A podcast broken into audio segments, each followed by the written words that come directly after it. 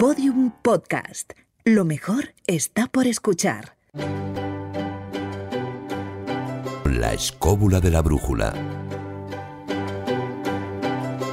Podium Podcast.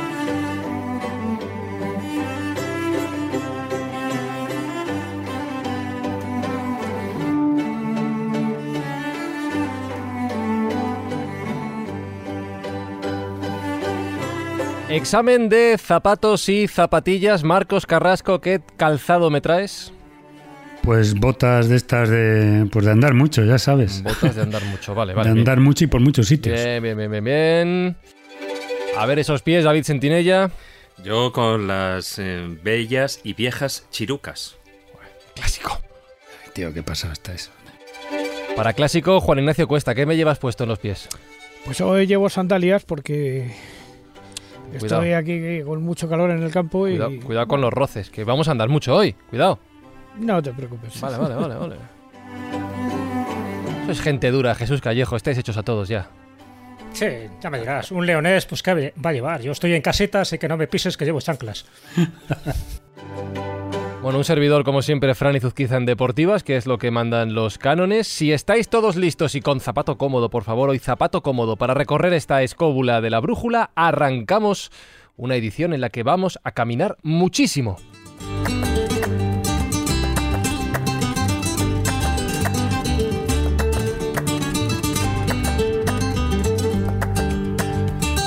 Lo vamos a hacer de la mano de diferentes invitados que nos van a ir acompañando en tramos del programa cual etapas del Camino de Santiago. Y con un guía de excepción que va a ser nuestro primer invitado de esta edición del programa. Eh, es que yo ya no sé si presentarle. Javier Sierra, ¿tú crees que hay alguien que quede por conocerte en los mundos escobuleros? ¿Qué- ¿Crees que alguien dirá, pues no sé quién es Javier Sierra? Algún despistado habrá ¿Tú seguro. crees? ¿Tú Sé que- crees? ¿Tú sí. crees? Bueno, pues os presento a Javier Sierra, que es escritor, que es periodista, muy Hola. conocido, como digo, entre otras cosas, porque fue Premio Planeta 2017 por El Fuego Invisible y hoy está con nosotros en calidad de director de la serie Otros Mundos, que acaba de estrenar su tercera temporada en Movistar Plus, en cero. Así que enhorabuena por esta nueva temporada, Javier. Y la primera pregunta que te hago es, si hablamos del Camino de Santiago, de rutas en general, el Camino de Santiago en el que se centra esta tercera temporada de Otros Mundos, ¿cuántos mundos hay en esta ruta jacobea? Pues tantos como caminantes la transitan en estos momentos, la han transitado y la transitarán, Eh, porque el Camino de Santiago eh, es uno de esos lugares que te da lo que tú previamente tienes dentro, aunque a medida que vas avanzando por esos senderos vas incorporando eh, las experiencias que finalmente terminarán alterando tu reflejo. Por lo tanto, no, es, un, es un camino iniciático sin lugar, sin lugar a dudas. Pues quedaos con esa reflexión porque estoy seguro que durante las dos próximas horas le vamos a dar muchas vueltas a esta idea. La escóbula de la brújula. Un podcast para viajar a mundos inimaginables.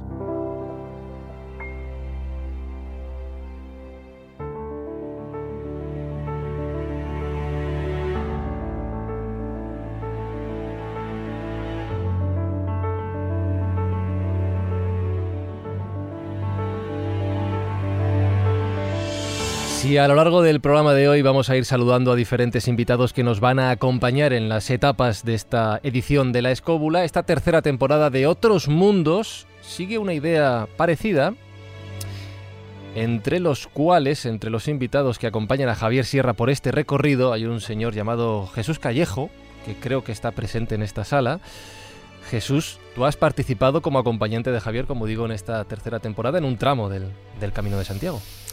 Tenido la suerte y el honor y el regalo de que Javier me haya invitado a formar parte de ese de parte del tramo del Camino de Santiago y de uno de los capítulos de Otros Mundos, porque no es lo mismo verlo en televisión ya cómodamente sentado que el vivirlo, el percibirlo y el sentirlo.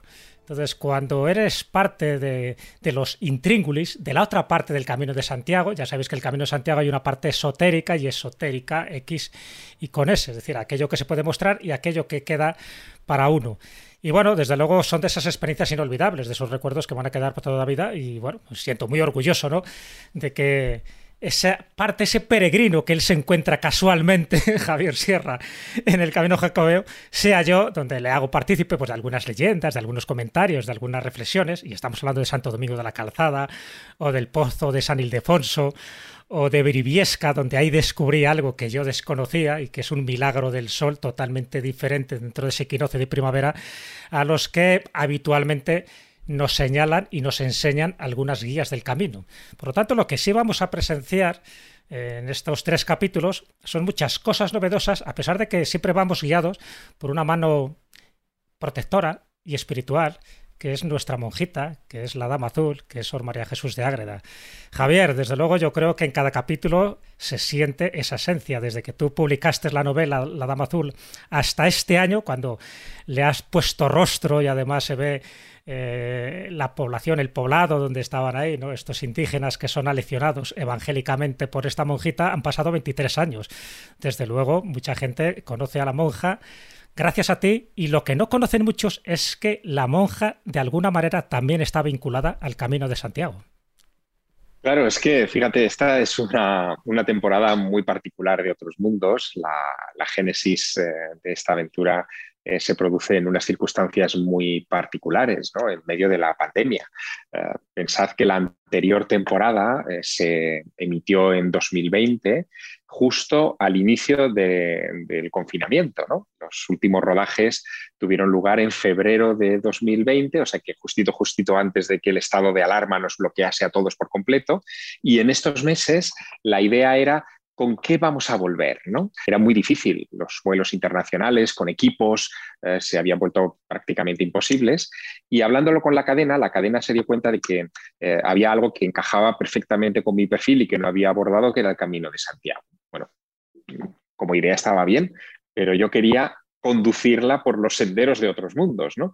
Y otros mundos no deja de ser también una especie de autorretrato visual. Un niño de pruebas eh, se mete en los grandes misterios eh, y se convierte finalmente en escritor. ¿Cómo encajaba eso con esa evolución que yo quería representar en, la pantalla?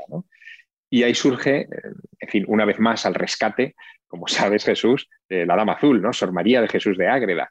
De repente recordé que Sor María de Jesús famosa evidentemente por sus bilocaciones a Nuevo México y por todo lo que conllevó aquella, aquella peripecia, eh, había escrito un libro, un libro revelado, un libro místico, que, ella tituló Mística Ciudad de Dios, en donde hacía un semblante de la Virgen dictado, decía la monja, por ella misma, por la propia Virgen. ¿no? Eh, la Virgen la había elegido a ella para, para redactar eh, todos los detalles de su experiencia en la tierra.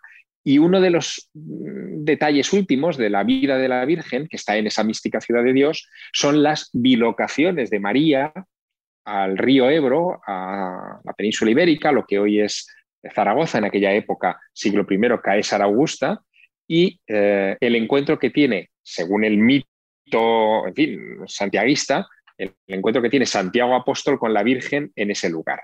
Son tantas las páginas que le dedican la mística ciudad de Dios y tan detalladas de, esas, de esos encuentros entre la Virgen y el apóstol, que ahí es donde vi la conexión. Si la Dama Azul se había ocupado de Santiago y esa leyenda, la leyenda pilarista, es uno de los pilares sobre las que se asienta también el, eh, fin, el camino de Santiago, ¿por qué no integrarlo?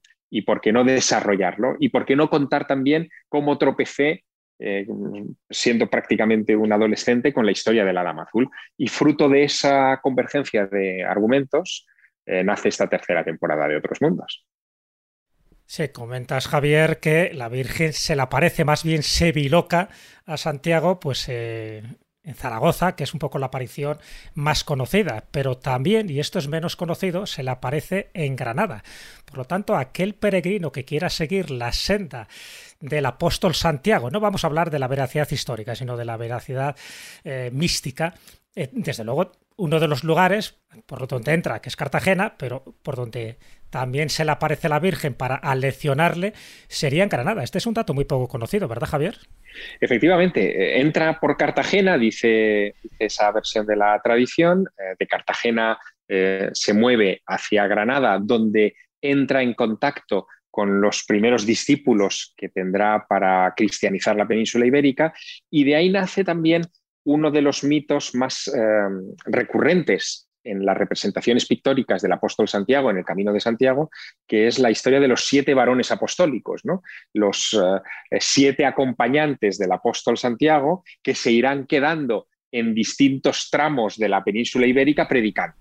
Tú y yo estuvimos en el Pozo de San Indalecio, ¿no? Que, uno de los siete varones, efectivamente. Exacto, es uno de esos siete varones apostólicos.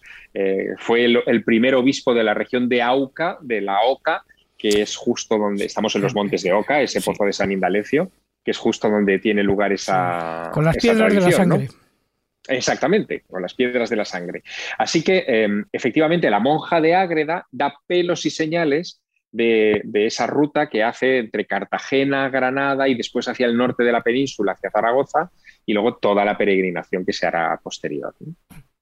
Pero ese es uno, perdonadme, ese, es, uno de los mitos, es una de las esquinas del mito. Ya sabes que luego está el otro mito, ¿no? que algunos funden, que es el que una vez terminada la predicación del apóstol Santiago en España, en la Hispania romana, regresa a Tierra Santa, allí eh, lo sacrifican, es decir, allí, allí es, decapitado, eh, se convierte en mártir y los restos serán trasladados eh, hasta la península ibérica también por la Virgen, dice una de las vertientes de este mito.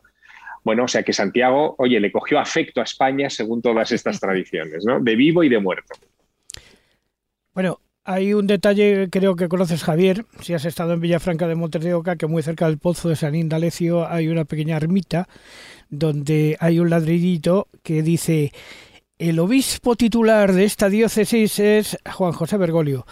Eh, que no parece ser que no ha estado nunca allí en la diócesis de Auca pero Papa Francisco para los no iniciados efectivamente pero que le, que, le corresponde digamos le hubiera correspondido si, si no hubiera sido papa vamos pero era obispo auxiliar, obispo auxiliar. Sí, Lo conocemos. Jesús y yo que estuvimos allí vimos el cartelito donde se hablaba de Papa Bergoglio, ¿no? Claro, efectivamente, y que recuerda esa, ese vínculo peculiarísimo, ¿no? Entre ese lugar y, el actual ocupante de la silla de Pedro en Roma. Eh, pero mm, fíjate, la, ermita es, es, un lugar interesante quizá poco, poco transitado, nos la tuvieron que abrir para el rodaje, ¿no? Y, tuvimos la oportunidad de, filmar dentro. Y de hecho, en el segundo capítulo hay una parte de la conversación entre Jesús y yo que transcurre allí eh, junto al altar mayor de la iglesia. Pero lo verdaderamente llamativo son las fuentes de agua, la que está claro. Eh, en el exterior, cerca de la ermita, y un poquito más adelante, que es ese pozo de San Indalecio, absolutamente alucinante. Y más allá, todavía hay un territorio por explorar que son unos riscos, ¿no? Donde hay unas cascadas de agua y, una cueva inmensa. Y, una cueva que son absolutamente alucinantes y que marcan una cosa que es importante en el Camino de Santiago. Las leyendas son importantes, pero si no están asociadas a la naturaleza eh, y, a esos lugares tan especiales, no serían nada, ¿no? Y ese es uno de esos puntos donde se ve esa comunión de manera increíble. Eh, Javier, eh, tú sabes, a mí eh, de lo que estabas diciendo hay una cosa que me llama mucho la atención, porque tú sabes que en muchos lugares, o sea, ya no solo es el tema de Son María Jesús de Ágreda, sino también en muchos de esos lugares donde tienen lugar apariciones marianas, siempre guarda una relación el agua y los pozos, esas apariciones de agua. Em, todo eso, evidentemente, tiene un, significado común, o cuanto menos ¿Tú cuál le atribuyes? Eh, ¿Es purificación? ¿Por qué una cosa siempre está relacionada con, el agua y con los pozos?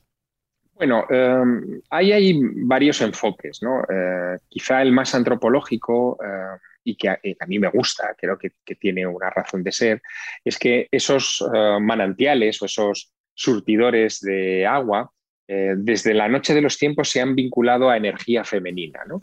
Eh, son, son, lugares donde después se han construido, por ejemplo, ninfeos, ¿no? lugares de templos de las ninfas. Eh, con posterioridad, esos ninfeos eh, son cristianizados y, qué mejor que cristianizar una entidad femenina sagrada pagana con una entidad femenina sagrada cristiana y la sublime en todas ellas es siempre la Virgen. ¿no? Ese sería un enfoque. El, otro enfoque probablemente tiene que ver con lo, eh, telúrico, ¿no? con, la fertilidad, con, esos lugares donde, que quizá también está relacionado con el primero, los lugares donde hay agua son los lugares donde la vida nace, eh, son los lugares donde todo es más, eh, verde, hay un vergel, hay unas posibilidades de supervivencia. Y la vida, nunca lo olvidemos, desde la prehistoria, está vinculada a la mujer, a lo femenino. Es la mujer la que trae la vida, es la mujer la que rompe aguas cuando da a luz. Todo eso que es tan atávico, tan, tan esencial, eh, ayuda a comprender estas cosas. O sea, una cristianización de lo pagano. Sin duda, siempre, siempre, siempre es así. Eh, de hecho, um, el camino de Santiago, eh, y eso ahí tendría mucho que decir también Juan Ignacio, el camino de Santiago no deja de ser sino una reescritura de un trayecto de peregrinación que ni siquiera es romano, que es anterior a los romanos. Anterior, totalmente, vamos. Claro, y, tiene su sentido, es decir, era el camino que conducía a, fin, a los habitantes de Europa hacia, eh, hacia, el oeste, hacia el poniente, hacia el lugar donde moría el sol, eh, en la búsqueda del lugar donde muere el sol, que en todas las creencias antiguas es el lugar donde habitan los espíritus del más allá, los antepasados, en esa búsqueda se llega a, la cornisa cantábrica, se llega al Finisterrae, a lo que los eh, romanos llamarán Finisterrae. Pero eh, es que incluso desde la otra óptica, desde la óptica de los celtas en Irlanda, eh, las costas gallegas también eran en más allá. luego, obviamente, estamos hablando de una peregrinación hacia la muerte, con la esperanza, evidentemente, de una resurrección. Eso es lo que me interesa saber de ti en concreto a nivel personal, ¿no? Vamos al meollo de la cuestión. No hay caminos, no hay peregrino. En general, el peregrino lo que busca son lugares sagrados, lugares de trascendencia, lugares donde conocerse a sí mismo. Para ti, Javier, este camino, vamos a llamarlo así genéricamente, el camino, ¿es el camino de Santiago? ¿Es el camino de Pristiliano? ¿Es el camino griálico? ¿Es el camino del juego de la oca? ¿O es el camino de Finisterrae? ¿O es todo? Es el camino del peregrino en este caso, si el peregrino soy yo o el peregrino eres tú, es el camino de Jesús y el camino de Javier. Em, antes lo decíamos ¿no? con, la introducción con Fran, eh, al final el camino es un espejo eh, en donde uno se refleja. Eh, mucha gente hace el camino con propósito recreativo, otros con propósito deportivo, otros con propósito de expiación. Hay mucha gente que hace el camino para expiar un pecado, una falta, un error en la vida y creen que que haciendo este camino eh, ese, error eh, se minimizará y, la mácula desaparecerá. Bueno, hay, infinitas razones para, hacer el camino. Pero em, si yo tuviera que quedarme con una, me quedaría con lo que Sebastián Vázquez, que es mi primer introductor en la serie, ¿no? me dice, dice, bueno, tú vas a hacer la vía sacra. Eh, bien, perfecto. Mm, para mí el camino es un camino sagrado, es, es una vía trascendente. No es solamente eh, una vía mm, turística, ni, gastronómica, ni para ver románico. Eh, no, no, es, mucho más que eso. Yo busco en los símbolos antiguos del camino respuestas a las grandes preguntas. De hecho, lo comentas al principio, nada más empezar la serie, dices que no existe lenguaje más universal que de los símbolos.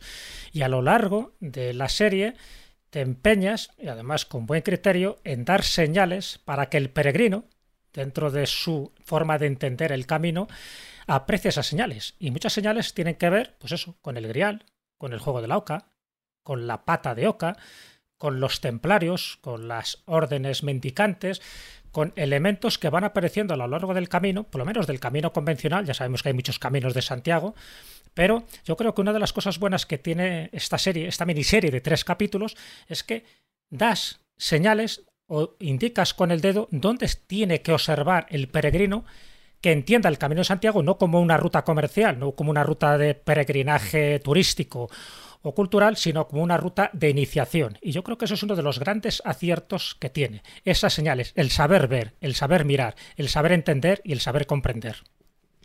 Cuando estuve manejando la información sobre la que quería construir eh, la serie, eh, vi que, me estaba enfrentando a un dragón indomable. ¿no? Eh, el tema de los símbolos es tan amplio, mm, tan poliédrico, tan, en fin, tan inabarcable que tratar de meter los símbolos fundamentales en tres capítulos se me antojaba muy complicado.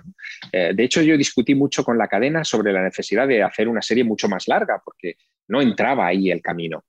Ahora que la serie está terminada, que está montada, que está editada, que en fin, que ya es accesible, eh, lo veo de distinta manera. Creo que, que esos tres capítulos, la necesidad de condensar toda esa simbología esencial en tres capítulos, es un prólogo perfecto para quien quiera empezar a conocer ese camino invisible. Eh, ese, ese, lado del camino que no es el que se potencia desde el siglo XXI, eh, que no es el camino del consumista, eh, ¿no? ¿no? es eso, el camino es otra cosa. Y eso está muy bien reflejado en, estos tres episodios. Es verdad también que fui un poco osado, querer hablar de simbología y de, eh, casi casi influencia junguiana de los símbolos en el comportamiento y en la trascendencia humana en el siglo XXI en un medio tan rápido como es la televisión, eh, en fin, se antoja una peripecia, una osadía, un, atrevimiento, ¿no? Pero, pero como lo construyo sobre cosas que yo he vivido, eh, no solo en el camino, sino en compañía como la tuya, Jesús, que nos conocemos desde hace tantísimos años, o reconstruyendo memorias de episodios que yo he vivido en relación a la monja de Ágreda o en relación a mi camino como persona eh, para convertirme en lo que hoy soy, em, el manejo de esos símbolos ha resultado muy armónico, muy fácil y creo que todo el mundo va a poder comprenderlo. Y sobre todo, lo que yo buscaba es que el espectador se identificase con los distintos caminantes que aparecen en el recorrido. Cada peregrino es distinto tú eres distinto a, Sebastián Vázquez o a Tono Martínez o a Fran Contreras o a Mariano Fernández Urresti, que, sois algunas de las personas amigas que conocéis todos y, que me encuentro en ese camino. Todos sois distintos, pero todos tenéis la vista puesta en el occidente, en el más allá. Queréis comprender lo que hay al otro lado.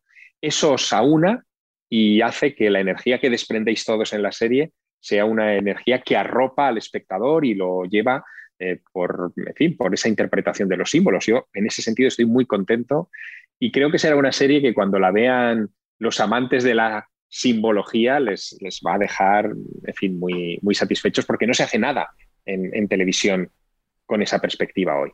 No se atreven. No se atreven, no, no, no, claro, ahí, ahí soy yo un atrevido. ¿no?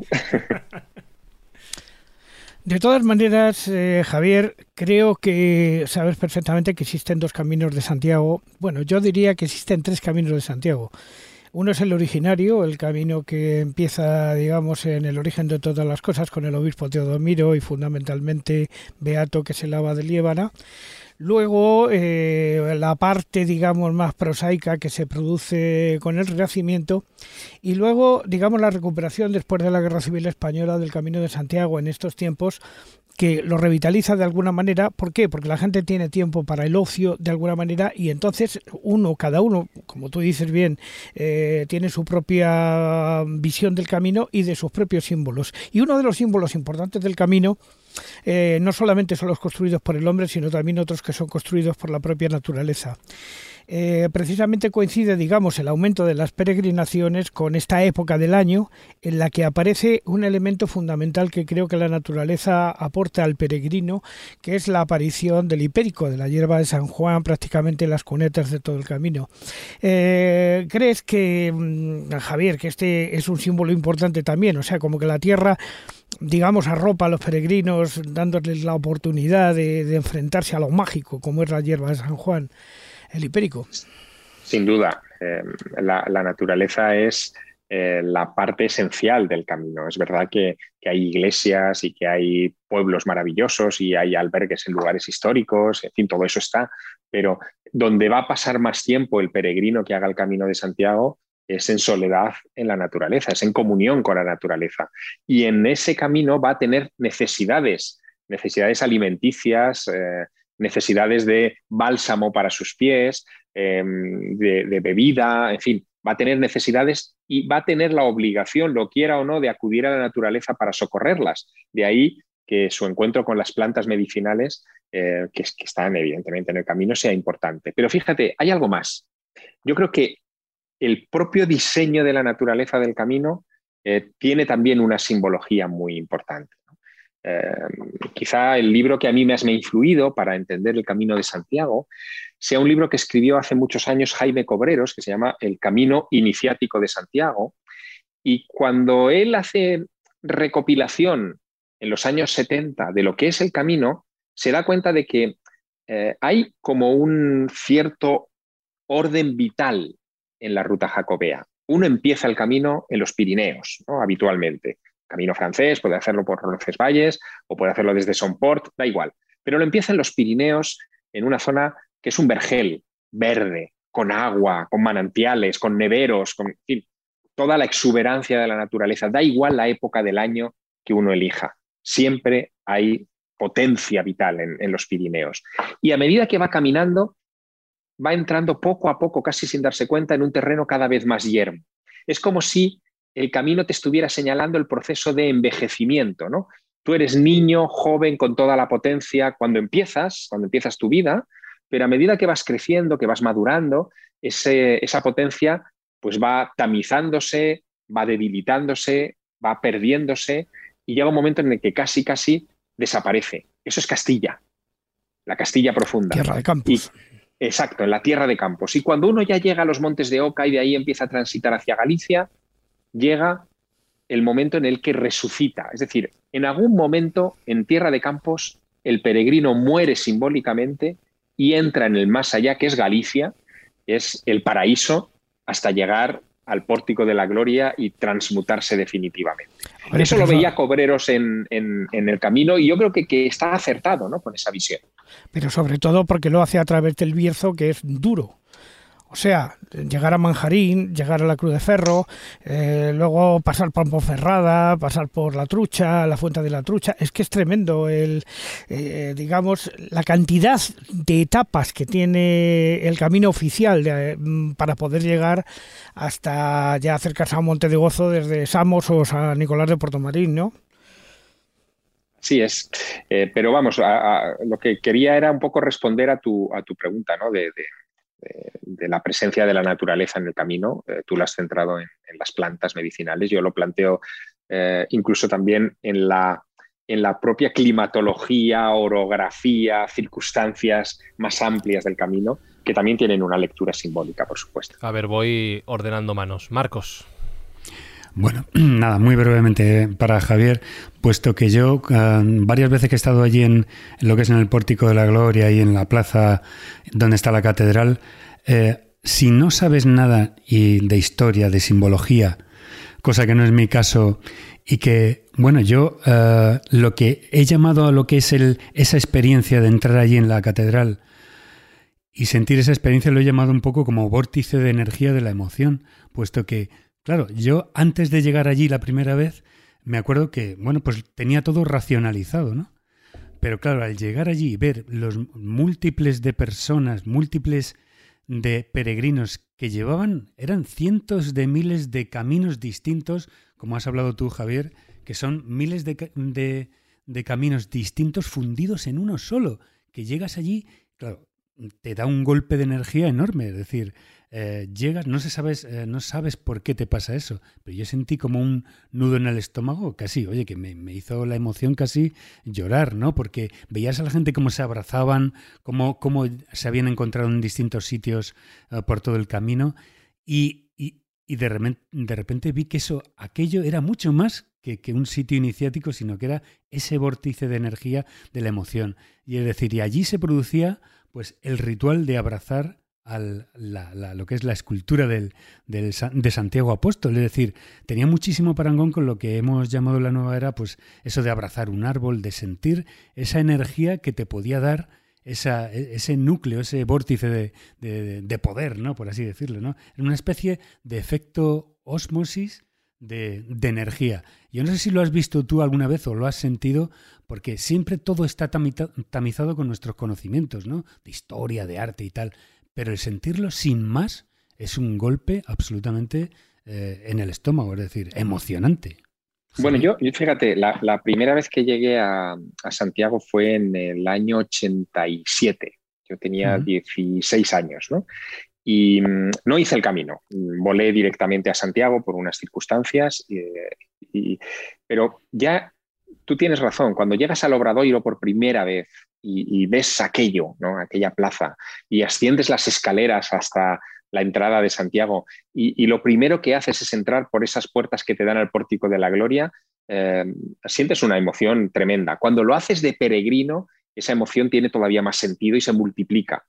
Pero, pero te diré una cosa, Marcos, yo estoy preocupado con lo que he visto en estos últimos años.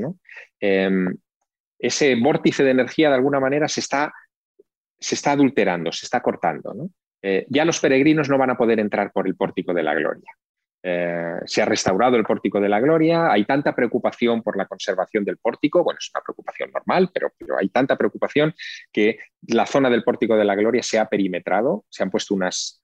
Eh, no sé, el peregrino ya no entra por la puerta de siempre, tiene que entrar por una puerta lateral y para ver el pórtico tiene que atravesar unas segundas puertas que están dentro de la iglesia y que separan ese atrio de la nave principal de la, de la catedral.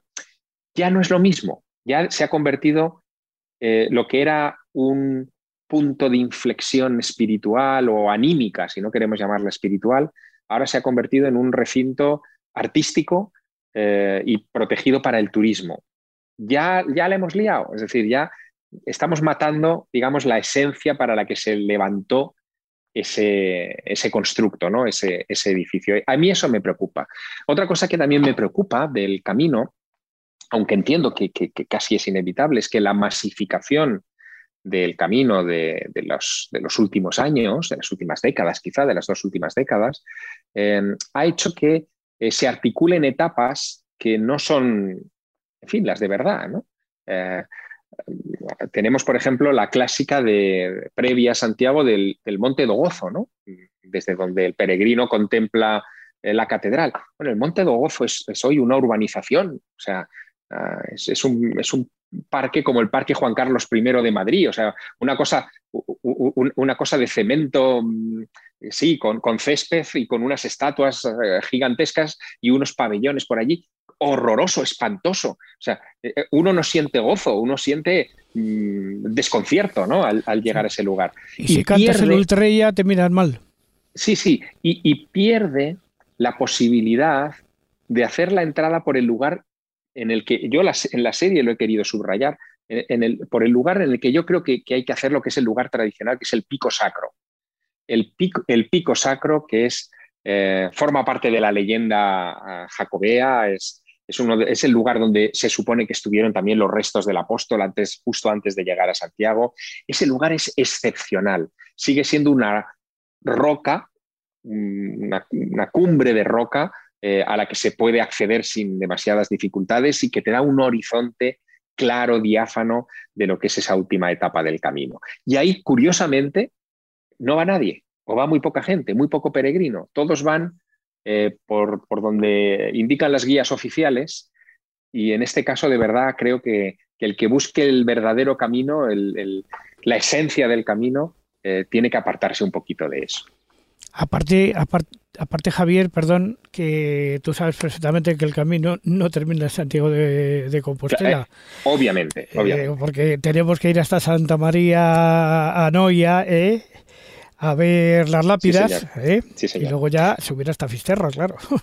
Fíjate, hay una, hay una historia con respecto a, esa etapa extra ¿no? del camino que a mí siempre me ha llamado mucho la atención. Efectivamente, como dices, Juan Ignacio, eh, el peregrino que llegaba a Compostela en el mundo antiguo, eh, obviamente sufría su éxtasis particular eh, viendo el pórtico de la gloria y, en fin, ese lugar marcado ya con los restos del apóstol, pero el verdadero peregrino buscaba llegar al occidente, ¿no? llegar al límite, llegar al, fin del mundo, ver una puesta de sol en el fin del mundo, coger allí una concha de la playa y esa concha la convierte en, el símbolo eh, con el que regresará a casa. Ahora la concha te la compras al inicio del camino, ¿no? O sea, para que veamos cómo se, subvierten los términos. Bueno, en ese camino, en ese tramo final, una de las posibles vías de llegar a, la playa y ver esa, puesta de sol de Occidente es eh, la iglesia de Santa María Nova, la iglesia de las Lápidas en Noya. ¿no? Es una iglesia muy particular porque está en el centro del pueblo, tiene el cementerio allí, si puede pasar hasta casi desapercibida entre los edificios, si uno no se fija muy bien, pero la iglesia, que es muy antigua, es una iglesia medieval, tiene todavía una colección de lápidas gremiales llenas de símbolos muchos de ellos sin descifrar. Cuando yo la vi por primera vez en los años 80, la iglesia no estaba ordenada. Las lápidas estaban amontonadas unas sobre otras. Aquello era un caos. Exacto, aquello era un caos absolutamente alucinante, ¿no? Y uno, uno tenía que mirar en los rinconcitos para encontrar las lápidas más especiales. Hoy aquello se ha museizado, se ha domesticado, la civilización al final lo domestica todo y ya no tiene ese encanto mágico. Pero sobre todo, pierde la esencia de la iglesia. Cuando el peregrino en la Edad Media llegaba a Santa María Nova, lo que hacía es que él buscaba un pedazo de piedra, lo esculpía con los símbolos del gremio al que pertenecía, de su profesión, del bagaje que traía, y estaba esculpiendo su propia tumba. Y dejaba esa lápida allí como símbolo de que él había preparado su propia tumba, la había abandonado porque había resucitado de esa tumba y había salido de allí renovado para ver esa puesta de sol del fin del mundo. De eso ya nadie se Exacto. De eso ya nadie se acuerda, Jesús y Juan Ignacio, ya nadie se acuerda. Llegan a la Santa María Nova. Algunos, algunos, pero, pero llega a Santa María Nova, echa un vistazo el que llega, eh, se admira de las lápidas que hay allí, pero no le da ese sentido profundo que tiene de esculpir tu propia tumba. A mí me parece eso un ejercicio tremebundo ¿no? Eh, de, introspección. Claro, si es que posiblemente eh, cuando estamos hablando de un camino de, estas rutas peregrinas o como es el camino jacobeo, etc., posiblemente el camino no empieza cuando uno empieza a andar, sino cuando empieza a pensar en prepararlo, cuando empieza a pensar en realizar ese camino. ¿Por qué? Porque hoy en día todavía más que antes tenemos esos medios como para poder informarnos, sobre todo aquel peregrino que eh, bueno pues que puede indagar sobre esto que estamos diciendo, de que el final del camino no es eh, la catedral de Santiago de Compostela, sino que hay unas tumbas, sino que está lo que es en Finisterra, lo que es en Noya, etcétera, etcétera. El problema que yo veo aquí es que es el peligro y tú has puesto una puntilla muy importante, lo de que la gente compra la concha antes de hacer el camino. Es decir, se está convirtiendo, hay un peligro de espiritualidad a la carta. Es decir, de que eh, igual que compramos en los supermercados, compramos esos paquetes de viajes de fines de semana, lo que sea, em, pues eh, en la montaña, en la playa, etcétera, etcétera, es como comprar un paquete de esos de espiritualidad, de peregrino, de iniciado. Y eso no es así realmente. El iniciado hace el camino, mm, es decir, lo hace con un porqué y no tiene ese afán turístico, es un peregrino. Y dentro de ese peregrino, y es algo que yo creo que tú tocas en, en la serie, está también el que, dependiendo de la edad, es decir, yo realizo el camino y no es lo mismo que yo lo realizara con 25 años a que lo realice con 50. ¿Por qué? Porque yo no soy el mismo. Yo he ido evolucionando.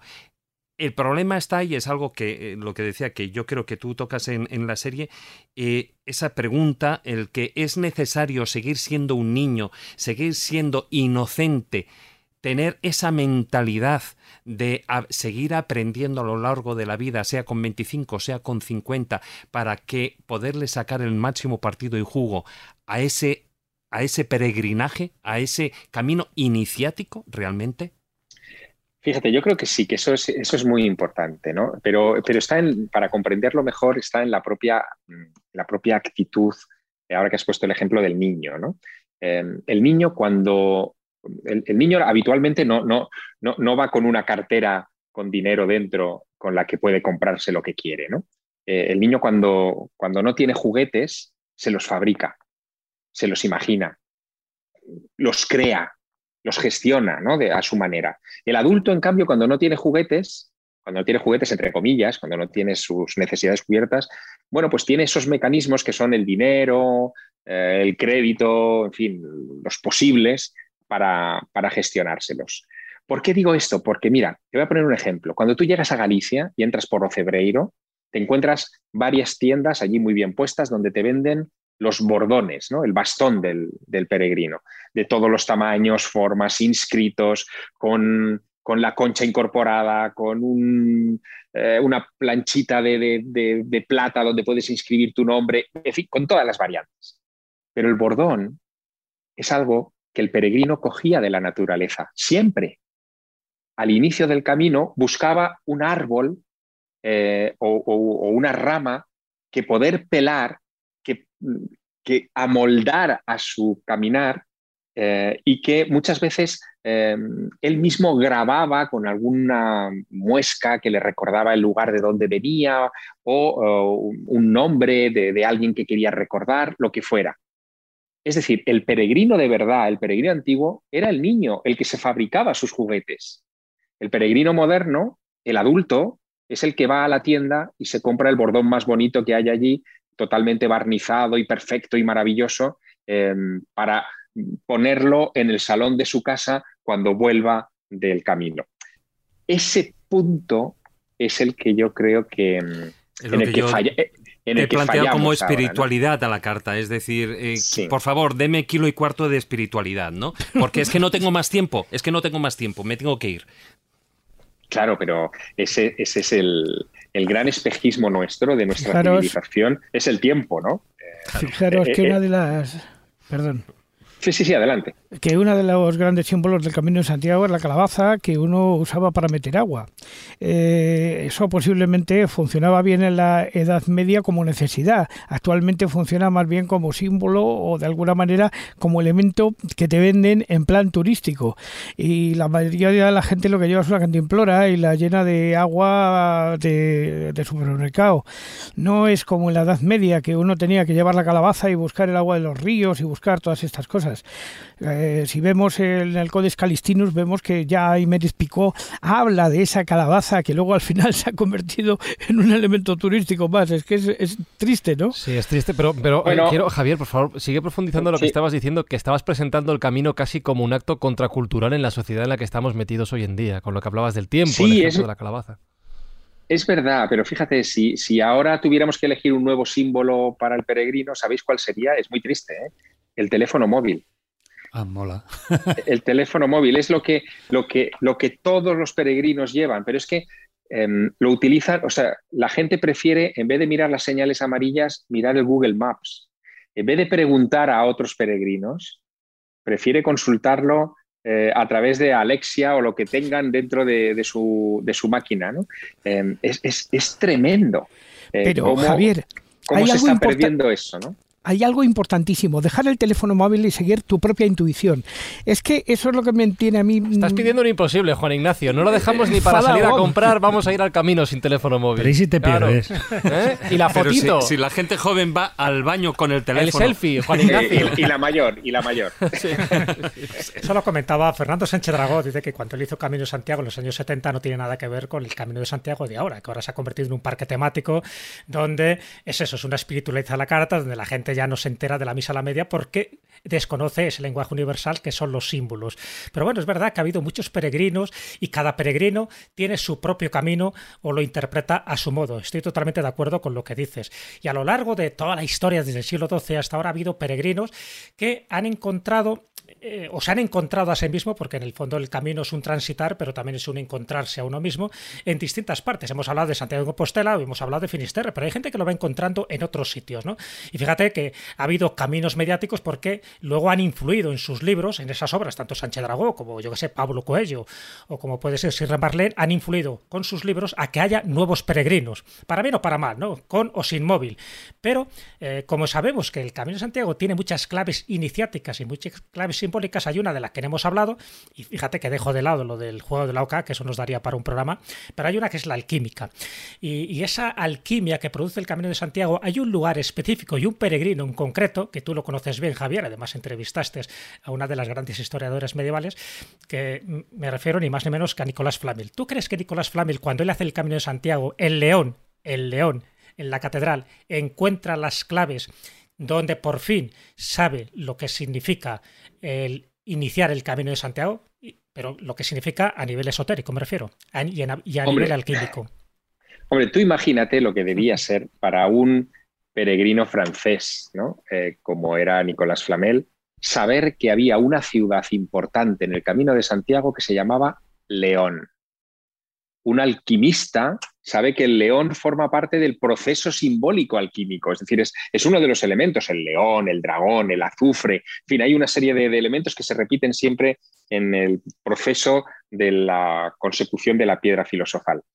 Por eso, por eso, por la existencia de León y de, otros elementos a lo largo del camino, muchos peregrinos franceses llamaban al camino precisamente, o sea, llamaban al proceso alquímico el camino de Santiago. Cuando uno se ponía a buscar la piedra filosofal, dice, me voy a hacer el camino. No es que se fueran a hacer el camino de Santiago, es que iban a intentar transformar el plomo en oro o lo que quiera que fuese. ¿no?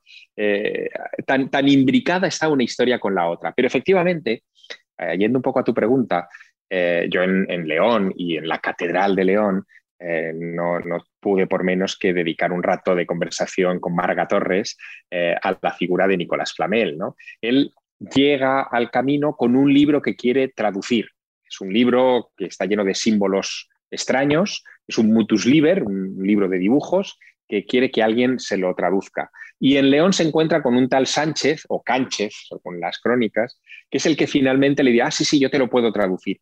Y terminarán haciendo un viaje de regreso a Francia juntos, eh, se perderán en muchos detalles, morirá tal Cánchez, él eh, Flamel llegará a París, se supone que con el libro ya traducido, y a partir de ese momento Nicolás Flamel se convertirá en uno de los potentados de París, se convertiría en el Florentino Fernández de la época, ¿no? En París. Y empezaría a hacer casas, eh, no solamente casas particulares, algunas de ellas todavía están en pie, también un cementerio, por ejemplo, iglesias, la iglesia de San Jacques de, Santiago, San Jacques de la Boucherie, en el centro de París, eh, debe mucho al dinero que puso Nicolás Flamel. En fin, ahí hay una historia muy bonita que desde luego eh, tenía que repasar en, la serie o sí o sí, y que efectivamente eh, el concepto de alquimia está muy presente también en todas las series. Si, si recuerdas la primera secuencia del, del, del programa 1, eh, yo estoy en Sonport desenterrando de la nieve una piedra. Sí, sí, sí. Piedra que he visto personalmente. Claro, claro. Esa, esa, piedra, esa piedra es importante. Esa piedra es la piedra bruta y representa al peregrino en bruto que irá puliéndose a medida que avanza el camino y que finalmente terminará dejando el peregrino en la cruz de ferro. Eh, todo eso forma parte también de la tradición de los peregrinos. Hay muchos que lo hacen sin saber por qué lo hacen. Hay muchos peregrinos que inician el camino tomando una piedra desde su ciudad natal y dejándola en esa montaña de pedruscos de, la cruz de ferro, pero no saben qué significa el proceso alquímico, no saben que en realidad eso es un símbolo de cómo uno va puliendo esa piedra con el rodaje, con, la erosión del caminar, hasta dejarla allí para entrar libre de cargas en la tierra del paraíso que es Galicia. Ese simbolismo que también se da precisamente dentro de la masonería. Exacto, claro. Bueno, es que la masonería adopta ese tipo de símbolos universales. No es que la masonería inventara el camino de Santiago. No, no, no, no, no. No, no, es que, es que la masonería bebe de esos símbolos que son que son prehistóricos, ¿no? Y, me refiero también básicamente a lo que es el hecho, mm, sin más, de, la, de la piedra bruta y a lo largo de tu vida ir puliendo esa piedra.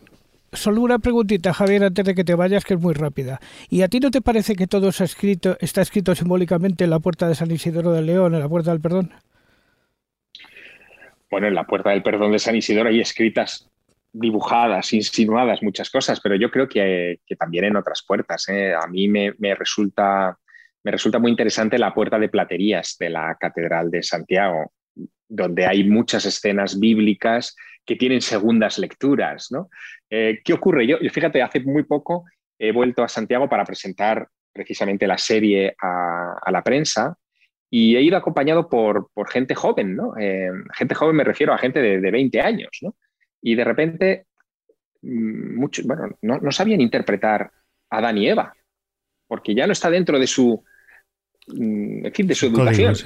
De sus, de sus, códigos. De repente hay cosas allí en, en, esa puerta de platerías o en cualquier otro rincón, no digamos ya de la catedral, sino de todo el camino, que no están dentro de los códigos que ellos interpretan. Han perdido la clave interpretativa.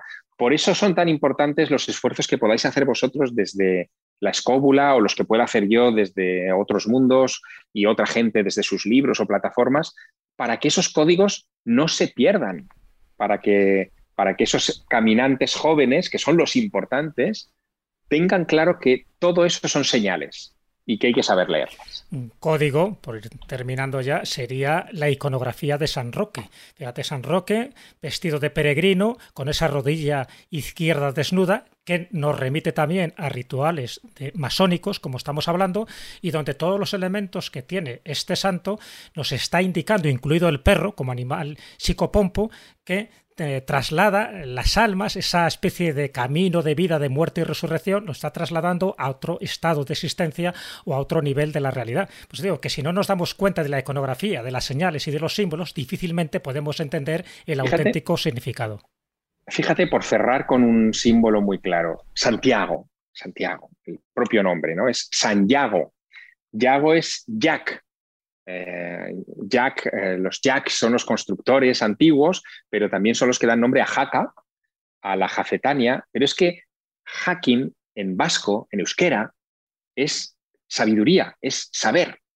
Por lo tanto, ya te está diciendo que hay en ese nombre muchas capas de significado. El que hace el camino de Santiago, de San Jack, está haciendo también el camino del saber. A mí, como metáfora, me parece perfecta eh, a la hora de enfrentarse a una experiencia como la de diseñar tu propio camino a Compostela. Como diría Sebastián Vázquez, el camino del buen saber. que me estoy sintiendo en un cruce de caminos precisamente porque por un lado antes hacía la broma de Javier es una persona muy conocida y esto lo digo porque tiene una agenda muy ocupada y nos está dedicando un ratito en la escóbula, cosa que le agradecimos un montón. Por otro lado tengo la sensación de que estaríamos todos hablando con él y escuchándole durante dos horas, tres horas, lo que hiciera falta, Javier, porque sé que siempre te lo digo cuando vienes a la escóbula, pero te lo repito una vez más.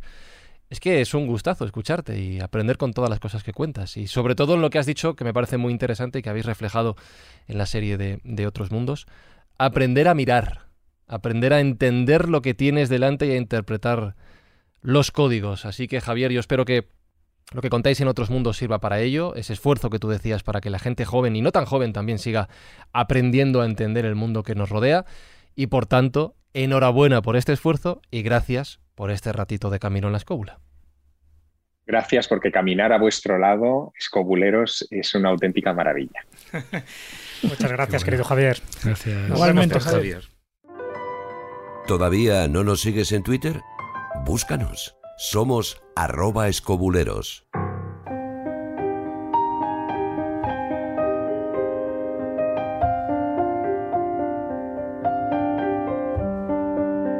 Seguidnos en Twitter y seguidnos en este camino que no se quede nadie atrás porque continuamos nuestra ruta.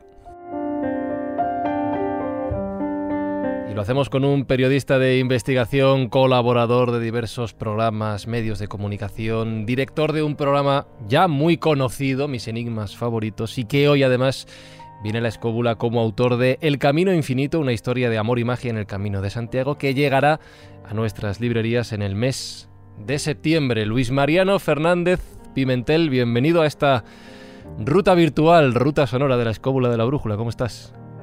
Pues encantadísimo, bien hallado. Hola a todos. Es un placer, un placer eh, estar en este programa mítico, legendario, rodeado de íntimos amigos desde hace muchos años.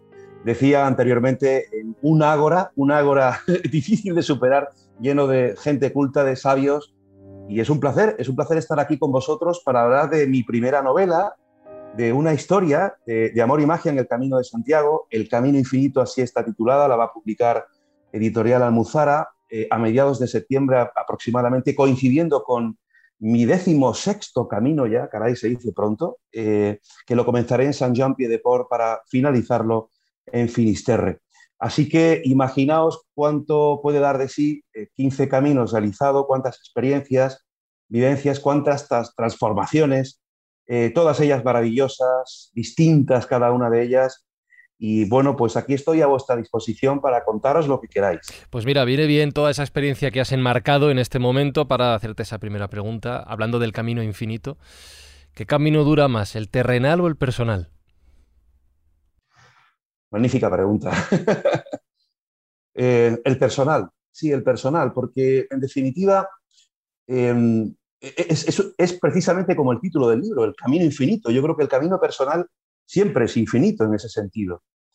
Y yo creo que mm, a pesar de haber vivido los primeros caminos como periodista y de haberlo contado muchas veces y de haber conectado con diferentes medios de comunicación para contar las historias que uno vive en el camino, la de los peregrinos, la de los lugares, la de los misterios, y hablaremos de, ellos probablemente, alguno de ellos aquí en el programa, pero está esa transformación personal, está ese camino personal, que yo creo que es el más importante.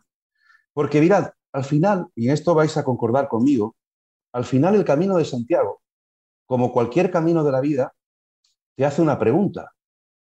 Yo creo que la más importante. ¿Quién eres en realidad? El camino te abofetea, te tumba, te destroza, te recompone en todos los sentidos, pero al final te hace esa pregunta. ¿Quién eres? Y creo, amigos, que esa es la, pregunta más importante, porque cuando uno inicia el camino, de Santiago en este caso, el camino infinito, lo voy a llamar a partir de, ahora así, pues uno es de una manera, uno empieza de una manera, tiene su razón, su motivación para ir al camino, pero os aseguro que el que acaba en Finisterre, en esas aguas, en el país de los muertos, en Galicia, es otra persona. Y viene cambiado a su origen, hacia su lugar de origen. Y en fin, eh, en ese camino infinito ocurren muchas cosas, dentro y fuera. Eh, ocurren dentro, obviamente, las importantes, te transformas, de verdad, ocurre. A pesar de que seas escéptico, a pesar de que no creas, a pesar de que tu motivación sea mm, distante de la espiritual, pero ocurre, ocurre ese cambio, esa transformación. Cuando los peregrinos llegan a la Catedral de Santiago, que mueren simbólicamente ahí, y si Ultrella va más allá al océano, a Finisterre, a Muxía, y se bañan en las aguas del océano, os aseguro que hay un cambio sustancial en la persona. Y y muere parte de ella, muere ese, ego. Esa, hay una disolución del ego, en realidad es la, la función, el objetivo del camino de Santiago. Te felicito, Luis Mariano. Yo he leído la novela, me parece una novela extraordinaria. Y además con qué valentía, con qué riesgo hablar de tus experiencias a través de una novela, porque lo fácil es, bueno, pues plasmarlas en un ensayo, en un libro de viajes, en un libro de reflexiones, de anécdotas, pero estructurarlo en una novela me parece que es muy valiente porque es verdad que también expresas con mayor facilidad esos sentimientos, esos encuentros que has tenido a lo largo del Camino de Santiago, que en el fondo es eso, es un camino donde te vas encontrando, donde vas viviendo y donde vas experimentando distintas sensaciones y las vas haciendo tuyas. Y uno de los protagonistas de esta novela, pues es una mujer, en fin, que está embarazada, que tiene cáncer y que, bueno, tiene que emprender este camino. Y como nada es casual en tu novela, porque has hecho más de 15 veces el camino a pie, eh, sé que eso también está basado en una historia personal personal, en algo que a ti te pasó y que me gustaría que nos contaras, que contaras a todos los oyentes, porque yo creo que es una historia de esas emotivas, de esas que te reconcilia con la parte más sagrada del camino de Santiago. Totalmente, Jesús, y te agradezco mucho esto que dices porque fuiste la primera persona a la que le envié el manuscrito, fuiste la primera persona que lo leyó y que me dio su valoración y muy agradecido porque tu opinión, bueno, pues Jesús, tu opinión es súper importante para mí, me, me, gustó muchísimo lo que me dijiste. Eh, como leíste, el libro está inspirado en hechos reales. Eh, podría decirte que, podría deciros que el 95% del libro es absolutamente real. Los personajes cuyos nombres y apellidos también son reales, los lugares, absolutamente casi todo, vamos a decir 90%, 95% es real. Y sí, efectivamente, una de las protagonistas del libro, cuyo nombre es Vega, una mujer que padece un cáncer terminal, que está embarazada, recorre ese camino eh, infinito junto a su esposo Gabriel. Tampoco los nombres son casuales. Y si quieres más tarde explicamos por qué. Pero está inspirado en una historia real y os la voy a contar y lo voy a hacer por primera vez públicamente. He hablado en alguna conferencia cuando he hablado en el camino, pero jamás en ningún medio de comunicación ni programa he hablado de ella. Y han pasado 11 años, teniendo en cuenta, Jesús, amigos, que este Camino Infinito, esta novela, se lleva cocinando prácticamente desde 2008, mi primer camino. Han pasado 13 años y fue el año pasado, 2020, un año de pandemia, un año de camino solitario. Lo realicé completamente solo en compañía de Pablo y Javier, los dos protagonistas también de la novela, que son esos personajes que van transformando al protagonista principal, que se llama Noé. Em, ocurrieron una serie de sucesos el año pasado, 2020, cuando aterrizó la idea definitiva de no escribir un ensayo ni una guía, aunque El Camino Infinito como novela también es una guía encubierta, bien lo sabes Jesús, Eh, la historia de Vega está inspirada en una historia real. Y esto ocurre en el año 2009, en mi segunda peregrinación, subiendo a Ocebreiro. No voy a dar eh, el lugar exacto eh, por no provocar una situación que muchos sabéis cuando se habla de presuntas apariciones marianas. Pero en aquella ocasión, ascendiendo a Ocebreiro, yo iba solo en, en aquel momento, pues me encontré a unos 300 metros, vi a una mujer, le vi el perfil, sentada bajo un árbol, eh, bueno, mirando el, valle precioso en el ascenso a Ocebreiro. La imagen me pareció muy bonita, muy enternecedora. Yo me fui acercando, fui caminando y bueno, pues vi que la mujer era eh, asiática, de rasgos asiáticos. Luego sabría que era de Corea del Sur. Bueno, pues la vi, me miró, hubo una mirada cómplice, em, pedí, sin pedir, sin hablar, si me podía sentar a su lado, me senté a su lado y estuvimos unos minutos en silencio contemplando el horizonte, ya era eh, atardecer y estábamos bajo un árbol. Y entonces la mujer me mira y, eh, y, me habla en inglés, Jesús, y me pregunta, me dice, ¿quieres conocer mi historia? Y yo digo, claro que sí, claro que me gustaría conocerla. Bueno, pues eh, jamás podría pensar lo que a continuación ella me narró. Eh, ella hizo el Camino de Santiago en el 2004, año santo jacobeo, y lo hizo porque estaba enferma de cáncer terminal, se moría. Los médicos le habían diagnosticado en Corea un cáncer terminal. Entonces ella había leído un libro de una peregrina coreana y ella decidió que los últimos meses que le quedaban de vida quería hacer el Camino de Santiago. Y narra que cuando ella iba por ese lugar, dice que aproximándose a ese árbol, vio una figura femenina eh, levitando encima de la copa del árbol. Claro, cuando me empieza a contar esto Jesús, yo me quedo completamente absorto eh, y empecé a preguntarle. Ya entró el periodista y empezó con la batería de preguntas. ¿no? Bueno, ¿escuchó algo? No escuchó nada. Al principio estaba levitando, tenía, era una mujer, tenía figura femenina con un manto. Dice que era bellísima y que en ese momento ella, mirando la, esa figura femenina, esa señora, como dijo, dice que se emocionó y empezó a llorar porque sintió una paz como nunca había sentido en su vida. Y escuchó dentro de sí, me dijo textualmente, escuchó, termina el camino de Santiago porque te vas a curar. Entonces, ella lo escuchó en su idioma. Yo le pregunto, ¿lo escuchaste en tu idioma? Sí, lo escuché en mi idioma. Eh, mm, ella me dijo que no creía en nada, que era completamente agnóstica, no tenía ningún tipo de, de creencia, no escuchó ningún sonido, solamente una voz en su cabeza de mujer que le dijo textualmente lo que, lo os acabo de decir. Eh, le pregunté si, si, la imagen desapareció, dijo que desapareció, se volatilizó, eh, dijo que eso, que desapareció, que ella lloró de la emoción y subió al febrero, eh, dijo que pasó una noche muy tranquila, que se físicamente se sintió mejor, que acabó el camino de Santiago y que cuando regresó a su país se hizo pruebas médicas y el cáncer había remitido. Los médicos le hablaron de milagro que, había hecho que el cáncer había remitido.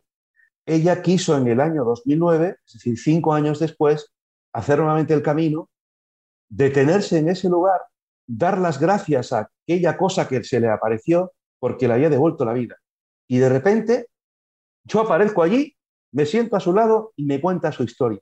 Y ella me dijo, al final, bueno, yo le dije, digo, soy periodista, este es mi segundo camino de Santiago, le pedí permiso Digo, ¿puedo contar su historia alguna vez? Y me dijo, claro que sí, da testimonio de ella. Y esto os lo estoy contando 11 eh, años después, 12 años después, y en definitiva inspira el personaje de Vega de la novela El Camino Infinito cual es una prueba más de que el camino está lleno de señales, de prodigios, de milagros, de testimonios, de encuentros y muchas veces de encuentro con uno mismo, ¿no? El ipse te ipsum, conócete a ti mismo y qué mejor que conocerte a ti mismo a través del espejo de los demás peregrinos que te encuentras en el, en el camino, en el deambular. Pero, pero fíjate Jesús, ¿dónde, ¿dónde ocurre la aparición? Estamos hablando a unos kilómetros, bueno, a unos 45 kilómetros aproximadamente de Ponferrada. Y el león tenía que ser, el león tenía que ser, claro. Pero es una aparición eh, mariana en, con toda, en toda regla, ¿no? Porque si esta persona no era de la cultura occidental y a lo mejor no era cristiana, estaba viendo una señora con un manto tal, bellísima, que es la mayoría de las veces y de las apariciones marianas cuentan eso, ¿no? no sabemos el tamaño tampoco. No tiene por qué, ¿eh? Ten en cuenta que los bosques que hay entre la zona berciana y la zona gallega se manifiestan una serie de entidades que, que pueden tener un componente mariano, pero también pueden tener un componente más ancestral. No olvidemos que estamos en un terreno donde lo mágico es eh, cotidiano, ¿no? Oye, Luis Mariano, ¿por qué un peregrino debería comenzar su camino, sea en Roncesvalles o sea en Somport, un 16 de agosto? Qué buena pregunta también, Jesús. Eh, y además, estoy ahora mismo en Pamplona, he aterrizado ahora mismo aquí de pasar, tras pasar cinco o seis días en, Jaca y toda la zona de Huesca. Quería recorrer nuevamente eh, esos lugares que plasmo en la novela y donde el protagonista inicia su camino en Jaca un 16 de agosto. Bueno, pues el 16 de agosto se festeja la eh, festividad, valga la redundancia, de San Roque. Y San Roque, en cierta manera, también es el patrono de los peregrinos. Y además lo acompaña un perro. y además tienes, tienes una analogía con el loco del tarot. Y además. Un santo antipestífero, sirve para todo. totalmente, totalmente. Sí, ah, bueno, hasta hay varias teorías, ¿no? Para explicar el porqué del perro, el porqué, si el perro le curó las, eh, las, heridas. En definitiva, el 16 de agosto se supone, y, quiero agradecer, tener esta oportunidad, Jesús, para agradecer el magnífico trabajo eh, de Sebastián Vázquez, un libro que ha inspirado mucho de, esta novela, El Camino Infinito, y que además yo eh, conozco a través de mi hermano Pablo, el año pasado haciendo el camino, oye, tienes que hacerte del libro eh, El juego de la Oca y el Camino de Santiago de Sebastián Vázquez. Y fue en Ponferrada, precisamente, cuando lo encontré en una librería, lo compré y ya yo venía barruntando, caminando, eh, los personajes, la trama, absolutamente todo. Pero hay una gran inspiración por las teorías, las hipótesis que plantea Sebastián Vázquez en este libro, que tiene relación con San Roque, con el loco del tarot y sobre todo con una cosa muy importante. Como bien sabéis, mejor que yo, el camino de Santiago está jalonado de lugares de poder, de lugares energéticos, de enclaves, de claves, de románico, de gótico, pero en Jaca encontramos algo fundamental, fundamental, como también en la Catedral de Santiago, fijaos, principio y final, ¿no? En Jaca una catedral donde hay tres personajes enterrados, bueno, en realidad cuatro. En, Santiago de Compostela también hay tres personajes, Santiago y sus dos discípulos, pero el crismón de Jaca, el crismón de Jaca es, es, es hay una cantidad de símbolos, de mensajes. Impresionantes. impresionantes. Y además, mm, también lo sabéis, hay aromas egipcios en todo el camino de Santiago. Y es que contemplando el crismón, yo estos días que he estado en Jaca, yo me iba por la mañana, al amanecer, y al anochecer y me quedaba embobado viendo el crismón y traduciéndolo porque hay constelaciones, hay mensajes como por ejemplo el latín este que os voy a leer. Fijaos, además, este mensaje en latín, en el crismón de Jaca, yo cierro los ojos y es que veo el papiro que tengo en mi casa de Mijas, el papiro del el juicio final, el de Egipto. Es decir, cómo el alma del faraón atraviesa ese periplo después de ser juzgado por 14 jueces a ese segundo estadio para no vivir una segunda muerte. Y el texto, traducido en latín, dice, si quieres vivir, tú que estás sometido a la ley de la muerte, ven aquí suplicante, renunciando a los alimentos envenenados. Purifica de vicios tu corazón para que no perezcas de una segunda muerte. Aquí está la clave. No morir una segunda muerte, la lección del camino de Santiago. No morir una segunda muerte. Y además esto tiene relación con el grial, pero no con el grial físico que yo he estado buscando en la casa del grial, en Huesca, en Aragón, en esos lugares. El grial es el corazón, que hay que vaciarlo, primero encontrar, luego vaciarlo, purificarlo y llenarlo. Y muchas más cosas. Eso me recuerda a lo que has contado al principio. Fíjate que estás hablando de lugares de poder, de magia. Y por resumir un poco lo que es el ambiente del Camino de Santiago y todo lo que se da allí, que alguien te pregunte, ¿quieres conocer mi historia?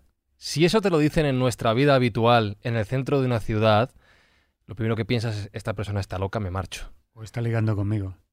O está ligando conmigo. ¿eh? y, seguramente muchos nos marchemos asustados. Pero que eso ocurra en un entorno como el del Camino de Santiago es el que te abre la puerta para que precisamente, como estás contando, ocurra la magia, ¿no? Ocurra lo inesperado. Absolutamente. Es que de verdad es que ocurre la magia.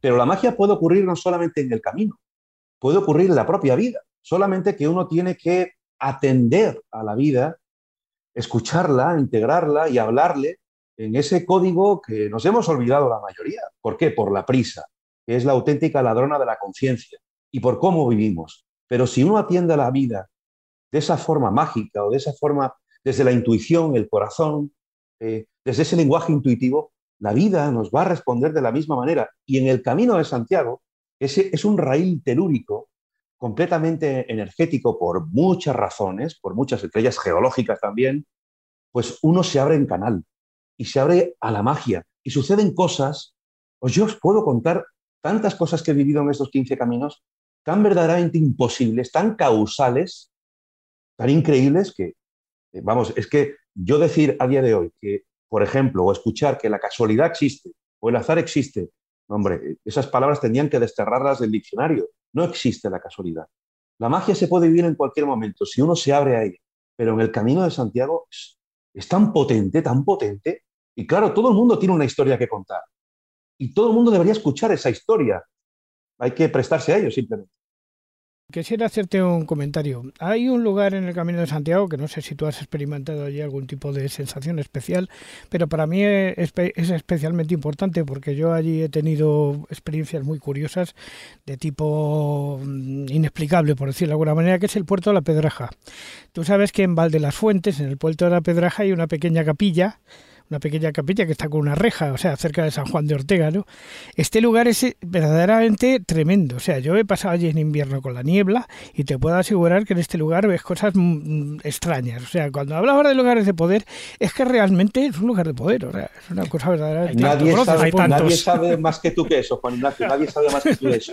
Y es que los montes de Oca, caray con los montes de Oca, caray, y caray con San Juan de Ortega. Y, es que, de verdad, todo el camino está jalonado de, esos lugares de, poder. Os podría contar infinidad de experiencias. De, mira, tan solo una cosa. Estos días he vivido pura magia. Ya que has preguntado tú por la magia, estas cuatro noches, bueno, hace unas horas, en plena noche, ayer mismo, ¿sabéis dónde estaba?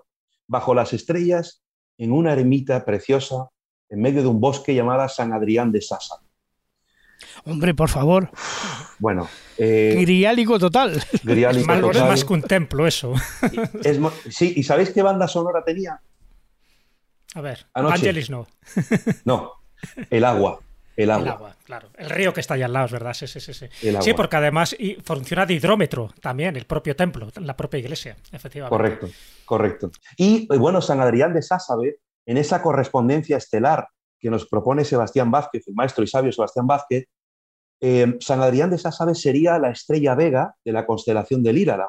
Em, y por otra parte, formando ese triángulo de verano relacionado con agosto, con San Roque, tenemos a Santa Orosia, la ermita Santa Orosia, que estuve el otro día, subía de arriba, totalmente recomendable la visita, es impresionante el lugar. Ermita de Santa Orosia tendría su correspondencia estelar siendo la estrella Altair de la constelación del Águila y formaría ese triángulo finalmente con el monasterio de San Juan de la Peña, que su correspondencia estelar sería la estrella de Deneb, la más brillante de la constelación del Cisne, que a su vez... Que tampoco, que tampoco tiene crismón en San Juan de la Peña. bueno, es que, bueno, es que ayer, ayer estuve en San Juan de la Peña, en el monasterio nuevo, en el monasterio viejo nuevamente y en Santa María de Serós, que hay también otro crismón ahí, Santa Cruz de la Serós. Santa Cruz de la Serós, impresionante, Bueno, hay un templo dentro de un templo, ya sabes, esa escalera de caracol que han puesto hace poco y que hay todo un cuarto secreto, yo creo que diría iniciático. Pero bueno, una pregunta porque, fíjate, tanto en la charla con Javier como contigo aparece muchas veces la palabra oca, la pata de oca, el juego de la oca, pero no hemos profundizado un poco en lo que es el juego de la oca, pero tú, que como sé que lo has investigado y has ido un poco de casilla en casilla y de oca a oca porque tiras porque me toca y de puente a puente porque te lleva la corriente, fíjate que tanto en el siglo XII es cuando se empieza a popularizar el Camino de Santiago, en fin, con el Códice Calistino, con el obispo Gelmírez, es donde también aparece todo un poco la saga griálica y también aparece lo del juego de la oca asociado a los templarios. ¿Tú ves una conexión entre estas tres cosas, es decir, templarios, juego de la oca y camino griálico, justo en el siglo XII, que es cuando parece que hay un interés en reafirmar ese camino como un camino espiritual, como un camino de autoconocimiento? Y el juego sería inicialmente, inicialmente algo, algo para que no se nos olvide ese mutus liber, ese libro mudo, un poco del caballo a Sebastián Vázquez. ¿Tú crees en eso? Sí, sí, sí lo creo, Jesús. Como también creo que otro libro mudo es el tarot. pero nadie sabe a ciencia cierta si el juego de la Oca nace en ese siglo y se hace por el camino de Santiago. Yo me iría incluso más atrás en el tiempo. A lo mejor me arriesgo a decir ese juego primigenio de la Oca viene tal vez de Egipto, del antiguo Egipto. Porque no olvidemos que el simbolismo del juego de la Oca es la espiral, la Vía Láctea. Bueno, el disco de Faistos también, de Creta, se también, efectivamente. Por tanto, creo que podría ser una especie de arquetipo, eh, de un juego de arquetipo más antiguo, eh, más, que va más allá del siglo XII, completamente asociado al Camino de Santiago, a los templarios y al Grial, obviamente.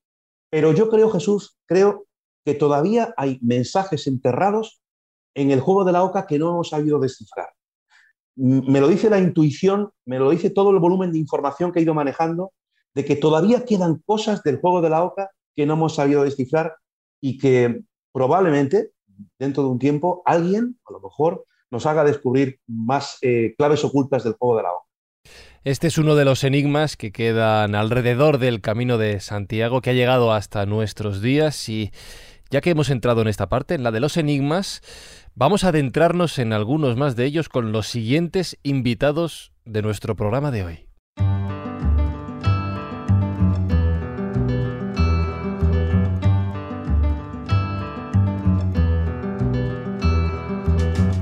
Vamos a seguir caminando para adentrarnos en algunos de esos enigmas que ya nos apuntaba Luis Mariano en la forma del juego de la oca y también en el propio Camino de Santiago. Porque sabemos las rutas que lo recorren, las múltiples rutas, pero una de las preguntas que nos quedan por contestar es ¿cuál es el origen de este camino, de esta ruta? Y para hablar sobre ello tenemos a nuestros dos próximos invitados. El primero de ellos es un, pues es un hombre multidisciplinar total, es productor musical, es ceramista, es investigador, es escritor. Por aquí voy llevando al camino que quiero porque también es autor del libro La Ruta de Melcart. Rodrigo González Castro, ¿cómo estás? Y bienvenido también a la escóbula. Muy bien, eh, bien hallado, muchas gracias por invitarme. Bueno, explícanos cuál es tu teoría la que presentas en este libro de la ruta de Melkart, sobre el origen del, Camino de Santiago, porque es muy distinto a todo lo que se ha escuchado hasta ahora. Así es, esto va a ser un poco diferente, pero creo que, es, que puedo demostrar que este camino es mínimo del siglo V antes Cristo. tú, habla que tenemos preparada aquí la hoguera. Está aquí el, rompedora. El ágora de sabios que decían antes. Está tomando nota. Tiene el libro Juan Ignacio en la mano y Jesús también que lo están enseñando, que lo han leído. Y explícanos la teoría y luego ellos te, te argumentan. Vale, pues mira, yo no estaba buscando esto. Yo estaba buscando simplemente el origen del nombre de mi pueblo, que es Melgar. ¿No? Y entonces... Sí, pero dilo entero, Melgar de Fernamental. Bueno, Melgar de Fernamental, pero lo importante Provincia de Burgos. Provincia de Burgos, eso es. Y nada, yo solo conocía Melgar de Fernamental y nuestro vecino Melgar de Yuso, y la explicación que nos daban es que venía de una planta llamada mielga, y a mí, pues bueno, al principio me convencía, pero luego empecé a oír hablar de otros Melgar, y ya como que se me hacían muchos Melgar para que viniera de ahí ese nombre, ¿no? Entonces, pues eh, me di cuenta también que tenía al lado de aquí otros dos pueblos que se llamaban Melgosa de, Burgos y Melgosa de Villadiego. Y dije, aquí hay demasiadas palabras con la raíz Melg. Total, que fui a Google Earth porque lo suelo usar bastante y empecé a ponerles en el mapa porque pretendía buscar más Melgar y más palabras con la misma raíz. Y entonces, al ponerles en el mapa, estaban todos en una clara línea desde el este hasta el oeste y dije, esto no puede ser casualidad. Eran siete topónimos que os voy a decir son Melgaso, Melgar de Tera, Melgar de Arriba, Melgar de Abajo, Melgar de Fernamental, Melgosa de Burgos y Melgosa de Villadiego. Entonces dije, aquí hay algo, aquí hay algo extraño. Seguí buscando y me llevó el buscador hasta Marruecos, a Melga, el Guayán. Y dije, bueno, Marruecos, ¿qué, va a tener que ver? O sea, está muy lejos de aquí, no creo que tenga ninguna relación. Y le iba incluso a quitar pero mirando el mapa digo, si está ahí Málaga también. O sea, Málaga, Melgar y Melgar-Guidán estaban como en otra línea, eje sur, o sea, norte-sur. Y de hecho, ¿cómo se llamaba Málaga antes? Eh, una de las teorías más aceptadas es que viene de Melcar, del dios dice Melcar. Entonces, todo eso estaba en mi cabeza, pero claro, hasta que te hace clic y dices, anda, pues a ver si va a tener relación. Entonces dije, pues bueno, voy a buscar más topónimos que empiecen por Melg o por Málaga y bastantes más variantes, porque los nombres cambian.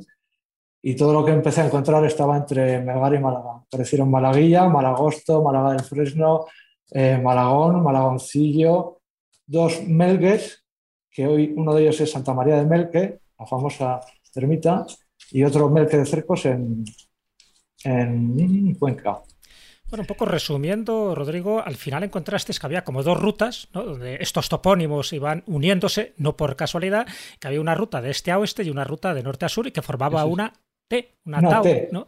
Con lo cual nos vuelve a remitir un poco también a los templarios, a un símbolo sagrado, a un símbolo universal, a un símbolo precristiano, y tú viste ahí una relación de ese antiguo camino jacobeo, ¿no?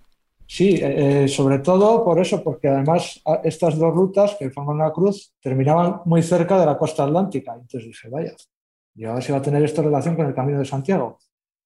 Y he ido tirando del hilo, tirando del hilo, y es que al final he encontrado un montón de rutas, desde la India e Indonesia hasta aquí, ya os lo digo. Y eso, y bueno, en tu libro lo que me llama la atención, yo que la he leído, eh, un poco por ir resumiendo y viendo las cosas que particularmente puede extrañar a un lector, ¿no? O sea, aparte de, quién era Melcar, bueno, ahora lo comentarás, un dios fenicio, donde ves esa conexión, ese leitmotiv, tiene que ver con esto, en este culto, ¿no? A Melcar, bueno, de hecho aquí pues hubo colonias fenicias, ¿no? En, en Hispania, pero hay como cuatro elementos que llaman mucho la atención, que desde luego si son ciertos, bueno, chapo para ti, te damos la, medalla del mérito al desciframiento de ciertos enigmas históricos, ¿no? Porque hablas del origen de ese camino inicial de ese siglo XV antes de Cristo, del siglo V, perdón, antes de Cristo, luego dónde terminaría exactamente, que no terminaría ni en Santiago ni terminaría en Finisterre, ahora luego comentas, hablas también dónde estarían las auténticas columnas de Hércules que no estarían en el sur, sino en otro lugar que ahora comentarás, y ya para colmo, el remate, el chimpún, nos dices dónde está la Atlántida. Bueno, a ver, por favor, Rodrigo, intenta resumir esos cuatro puntos. Bueno, porque, porque llama mucho la atención, porque dice, si esto es así, eh, bueno, cuando hemos entrevistado hace poco a, Luis Mariano, bueno, pues eh, aquí está el grial, no hace falta encontrarlo y buscarlo, ya estaría aquí. Decinos y resúmenos un poco esos cuatro puntos que yo creo que son bastante, eh, bastante espectaculares y también bastante polémicos, entiendo. Bien, mira, lo primero que tenemos que saber es que Melkart es el mismo personaje, héroe, semidios, que Hércules y que Heracles. O sea, los, griegos y romanos tomaron el, personaje de Melcar y crearon a, Heracles primero y luego a Hércules. Y eso por un lado. Eh, eh, entonces, también hay otra cosa muy importante que es que el nombre antiguo de las columnas de Hércules, el nombre fenicio, es las estelas de Melcar. ¿no? Entonces, bueno, todas esas cosas estaban en mi cabeza, pero yo todavía no, no, sabía por qué. Entonces, eh, todas estas rutas me llevaban a Vigo a la ciudad de Vigo, en Galicia. Y no sabía por qué, digo, si Vigo no tiene nada que ver con la iceberg que nos ha llevado hasta aquí, digo, no sé por qué. Y más concretamente parecía llegar a la pequeña isla de Toraya. Entonces dije, bueno, pues si hay, si, hay algo ahí que, que me dé una pista, bueno, pues bienvenida sea. Y lo que había allí es que es increíble. ¿La isla de Toraya sería el punto final de esa ruta de peregrinaje? Eso es. Eh, sí, bueno, luego podemos continuar hacia la Atlántida. ¿Y, si vamos más allá, las Islas Cíes serían las columnas de Hércules? Exactamente. Justo enfrente de la isla de Toraya están las Islas Cíes. ¿Y si vamos más allá de las Islas Cíes? Pues ahí ya doy dos hipótesis. Una es América, que es muy probable que la Atlántida sea América por el nombre. Y la otra es un monte sumergido muy cerca de las Islas Cíes, que se llama Banco de Galicia, y que es precisamente el lugar donde un escritor que todos conocéis situó la Atlántida. Y eso Julio Verne, 20.000 leguas de viaje submarino, porque él habla, es verdad, de la bahía de Vigo, ¿no? donde estaría situada la Atlántida. Bueno, habla el capitán Nemo. Exactamente, sale de Vigo en dirección Islas Cíes y no recuerdo si es en un día o dos de viaje, es más o menos lo que se puede tardar en llegar a, este lugar que se llama Banco de Galicia, eh, pues él sitúa ahí la, la ruina de la Atlántida y esto Claro, me lo dijo mi hermano, o sea que yo, ya le había hablado de todo esto y no veía relación. De hecho, al ver que esto llegaba a la historia de la Atlántida, me, desanimé porque se va. Si ya va a ser difícil explicar que esto es el camino de Santiago, que si mal digo que llega hasta la Atlántida, pues me van a tomar por loco. Pero vamos, parece ser que es así. Y bueno, hay muchas pruebas. A ver, Rodrigo, vamos a ver. Yo me, me he bebido tu libro enterito enterito. Y, está bien que hayas encontrado una coincidencia toponímica entre lo que sería la ruta del Hércules Melcar Fenicio, que no tiene por qué ser exactamente igual que los otros Hércules, porque hay muchos Hércules. Vamos a ver, una cosa es el Hércules Melkart, el dios del comercio de los fenicios, otra cosa es el Hércules, eh, el de los trabajos de Hércules, y otra cosa es el Hércules gaélico de Luciano, que es el dios de, mm, la oratoria y, fundamentalmente de la dialéctica. Es que hay muchos Hércules. De alguna manera es una palabra que tiene una raíz fenicia importante porque sabes que es EHRK, porque no tenían vocales. Y efectivamente sí que existe una concordancia toponímica en todo esto que sí que puede llevar a que puede llevar a todo esto. Pero convendría con confrontarlo de alguna manera con un libro que creo que para esto es absolutamente fundamental, que es La hora marítima de Rusto de Rufo Festo Avieno en el que hace una descripción exacta de lo que eran las costas atlánticas de España en el siglo V antes de Cristo y posiblemente sobre documentos mucho anteriores en el que incluso cita que pudieron llegar allí egipcios, que pudieron llegar fenicios, pero que pudieron llegar otros pueblos de los que ya no tenemos referencia, como son los aefes o los caeses de alguna manera, y los oestrimnios, que estaban más al norte, posiblemente coincidiendo con las islas británicas actuales. Entonces, bueno, está muy bien que exista una concordancia entre esto y lo que luego sería a partir del siglo VII el Camino de Santiago, pero claro, no podemos hablar de un Camino de Santiago en la época de Hércules Melkart.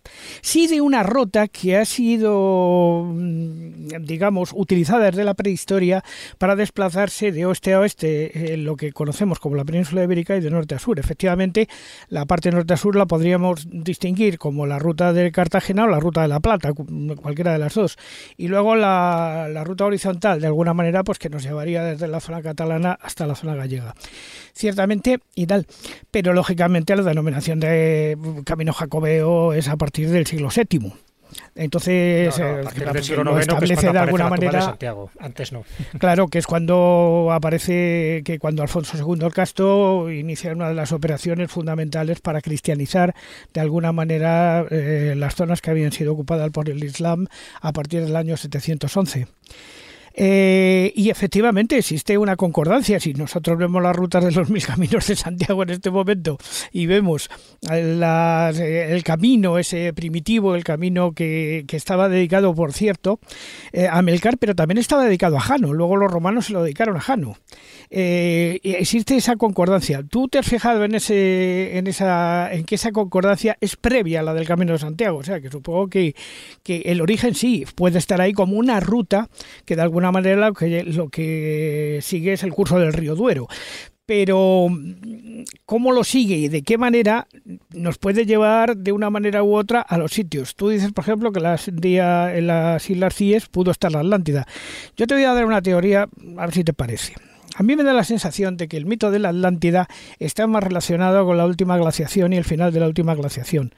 Por lo tanto, a lo mejor la Atlántida era cuando el mar estaba en regresión ¿eh? digamos, toda la plataforma atlántica de alguna manera desde Cádiz hasta, hasta el Finisterre estaba por debajo, estaba 100 metros por debajo de donde está ahora y ahí se desarrolló una civilización y en este sentido podríamos hablar de que una Atlántida podía estar perfectamente en las Islas Cíes, pero también podía estar en la Macaronesia o podía estar en Cádiz. ¿Te has planteado todo esto? Sí, sí, sí, claro. A ver, no, no, está, no estaría en las Islas Cíes, sino a 200 kilómetros de allí, lo que es el Banco de Galicia, y también hay que tener en cuenta que no solo el nivel del mar que haya subido después de la tema glaciación, sino que se ha podido hundir también por alguna causa la isla, que, es lo que creo yo, porque no dan los metros. O sea, si no se ha hundido, ahí no puede haber nada. Y también lo que, ah, en relación a lo que has dicho antes, eh, sí, Melcar, Hércules son, es una sintetización unos de otros, pero es que los tres son copia de algo mucho más anterior, Melcar también incluido. O sea, yo creo que esta ruta antes de los fenicios ya la recorrían todos los pueblos eh, europeos e indoeuropeos y son los que han eh, ido marcando los topónimos en el mapa porque todos empiezan con la misma raíz y, encima están en una distancia de unos 30 kilómetros cada uno, o sea, están en distancias esperables. Y si me permitís, os, os enumero los que están desde Cataluña hasta Galicia brevemente para que veáis que, algo hay y que ha llegado hasta hoy, que es lo más increíble. Hay un detalle, Rodrigo, bueno, aparte ya te digo, en tu, libro aparece esa toponimia, es cierto que te has dado un palizón ahí en esa investigación, creo que tres años, o sea, te felicito por esa investigación, porque desde luego es original, en fin, la gente lo puede compartir o no, pero desde luego te lo has currado. Es cierto que es un poco endeble porque te basas en toponimias, te basas en el Google Earth, te basas en un poco en esas rutas de Melcar y dejas de lado para mí un poco lo que es el templo principal. Cuando hablamos de un templo de Hércules, cuando hablamos de un templo de Melcar, es el que está en Santipetri, en San Fernando, en Cádiz, y sin embargo tú das importancia a la isla de Toraya, donde, bueno, pues sí que había un culto a Melcar, pero no tan importante como el que se ha encontrado en el sur de España. Eh, eh, eso sí, a ver, en Cádiz, todas las monedas que hay de Melcar, está claro que ahí tiene que haber un templo a Melcar. Pero ese es el, famoso templo de Melcar que habla de las fuentes. Hombre, si te coge un gaditano, te corre a gorrazos porque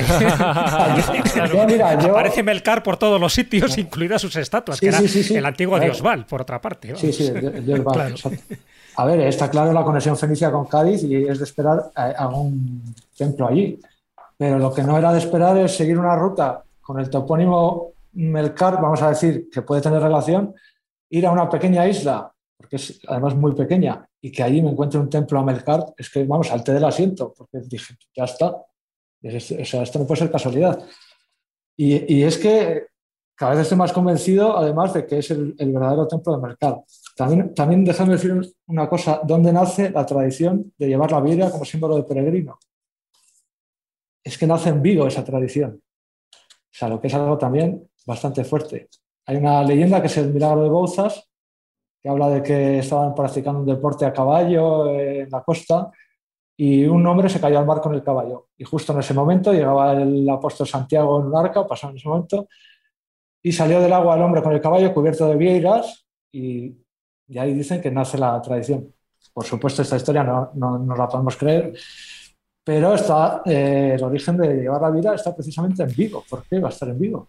Y solo una cuestión más, un poco ya puestos eso para hacer abogado del diablo. Realmente si es una ruta precristiana, es una ruta pagana, en fin, en la ruta esta de Melcar, que ya la venían recorriendo muchísimas personas, ¿por qué cuando se cristianiza no se solapa esa ruta y se convierte exactamente en el Camino de Santiago? Porque al final los puntos de conexión no son sí, muchos. Sí, sí, yo creo que la clave está en el Imperio Romano. Yo creo que fue la que acabó con esto y no se ha vuelto a retomar pues hasta eso, el siglo VII, VIII, IX.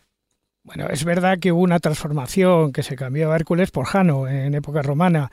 De hecho, fue este um, Publio, Publio, no me acuerdo el apellido, Publio y tal, el que funda Lugo. ¿eh? de alguna manera el que sustituye las de los templos es el, emperador Augusto, realmente es el que lo hace. Bueno, es el emperador Augusto, pero era el, cónsul que había en este momento, que era, era Publio, Publio Cornelio, no sé qué, no me acuerdo ahora mismo. pero era Agripa, funda Lugo. ¿no? Sí, bueno, pero vamos, que cuando lo funda, de alguna manera funda Luco, ya existe un camino que se sustituye al Melcar Fenicio por, por, el, por Jano. De alguna manera, a partir de ese momento, Jano empieza a aparecer y está durante toda la Edad Media y hasta el Renacimiento apareciendo de manera ah, regular en prácticamente todos los templos cristianos. ¿Por qué? Porque era una deidad cristiana, por supuesto que Jano no es una deidad cristiana, aunque dé ah, nombre a enero, ¿eh?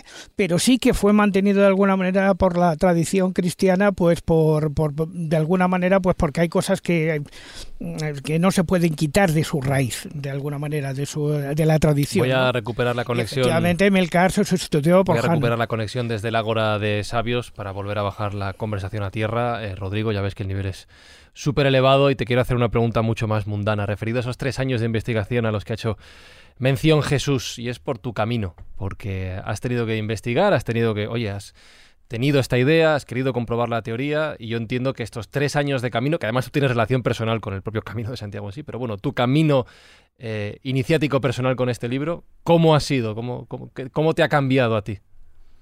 Pues eh, ha coincidido con la pandemia, lo que ha sido, lo ha vuelto más difícil todo, porque es que o sea, he dejado a un lado lo que llevaba haciendo unos años, que era cerámica, para dedicarme en exclusiva a esto, porque creo que lo merecía. Y ha sido muy duro, ha sido bastante duro, sobre todo también por la pandemia. Cuando yo ya empezaba a salir, de, aparte de situaciones personales, ha llegado la pandemia y venga, pues a seguir en, el, en la cueva, por así decirlo. He sido como un ermitaño, vamos, estos últimos tres más, otros tres o cuatro años, he sido un auténtico ermitaño, vamos. Rodrigo, una pregunta. ¿Tiene algún tipo de, de parangón dar forma a una cerámica a comparado con dar forma a una teoría a un libro, a un camino. a ver, el que sabe hacer cerámica, pues, o el que hace un cesto hace ciento, ¿no? Puede hacer muchas cosas, pero bueno, esto es cero fantasía, cero imaginación, pura ciencia, vamos. Los topónimos es que están ahí en el mapa y, y los podéis ver y, ver si tiene relación o no tiene relación. Vamos, yo creo. Hombre, reconóceme, Rodrigo, que ahora lo que procedería de alguna manera es andarse toda esa ruta y viendo también que tengamos una evidencia documental. Pero es que eso es una labor de ¿Por, qué no? ¿Por qué no hacerla? Sí, yo, tengo, yo quiero hacerla desde Malgrat de Mar, Cataluña, hasta Vigo. Me imagino que en diferentes etapas, porque si no va a ser imposible y buscar pruebas, claro, hay que buscar más pruebas. ¿no? La toponimia puede ser, pero me falta más. Un gran mérito de este libro, Rodrigo, es que has puesto tu pueblo, Melgar, en el mapa. Hay mucha gente que sabe que existe y mucha gente irá seguro hasta allá para conocer y como punto de encuentro de esa, de esa ruta. Pues desde, Melgar al mundo. Buscadlo en internet, la ruta de Melcart, lo tenéis, ¿vale? La ruta de Melcart, no hay mucha pérdida, lo buscáis en Google y ahí tenéis a Rodrigo González Castro con esta obra que, como bien dice Jesús, va a poner Melgar en el mapa de Escobulandia y en el de medio mundo. Ojalá sea así. Mucha suerte con el, con el libro, Rodrigo, y sobre todo mucha suerte con esta teoría y con tu camino personal al que nos hemos referido. Muchísimas gracias, Fran, y muchas gracias a todos por darme esta oportunidad, que es, es algo muy grande. Gracias, Rodrigo, y enhorabuena por tu libro. Un abrazo. Muchas gracias. Un abrazo a todos.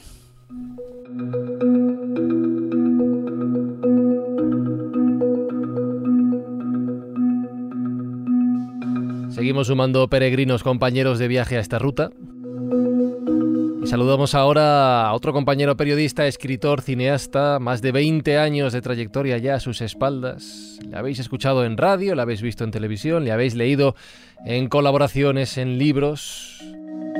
Y le podéis leer también, siendo el programa de hoy el que es En Historia Secreta del Camino de Santiago, editado por Nautilus. Tomé Martínez, bienvenido a esta ruta sonora, ¿qué tal?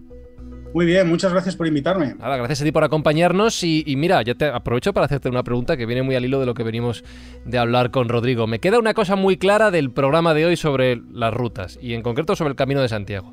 Me queda muy claro que no tenemos nada claro su origen. bueno, bueno, ahora empezamos a, a vislumbrar con cierto criterio ese origen, ese génesis, ¿vale?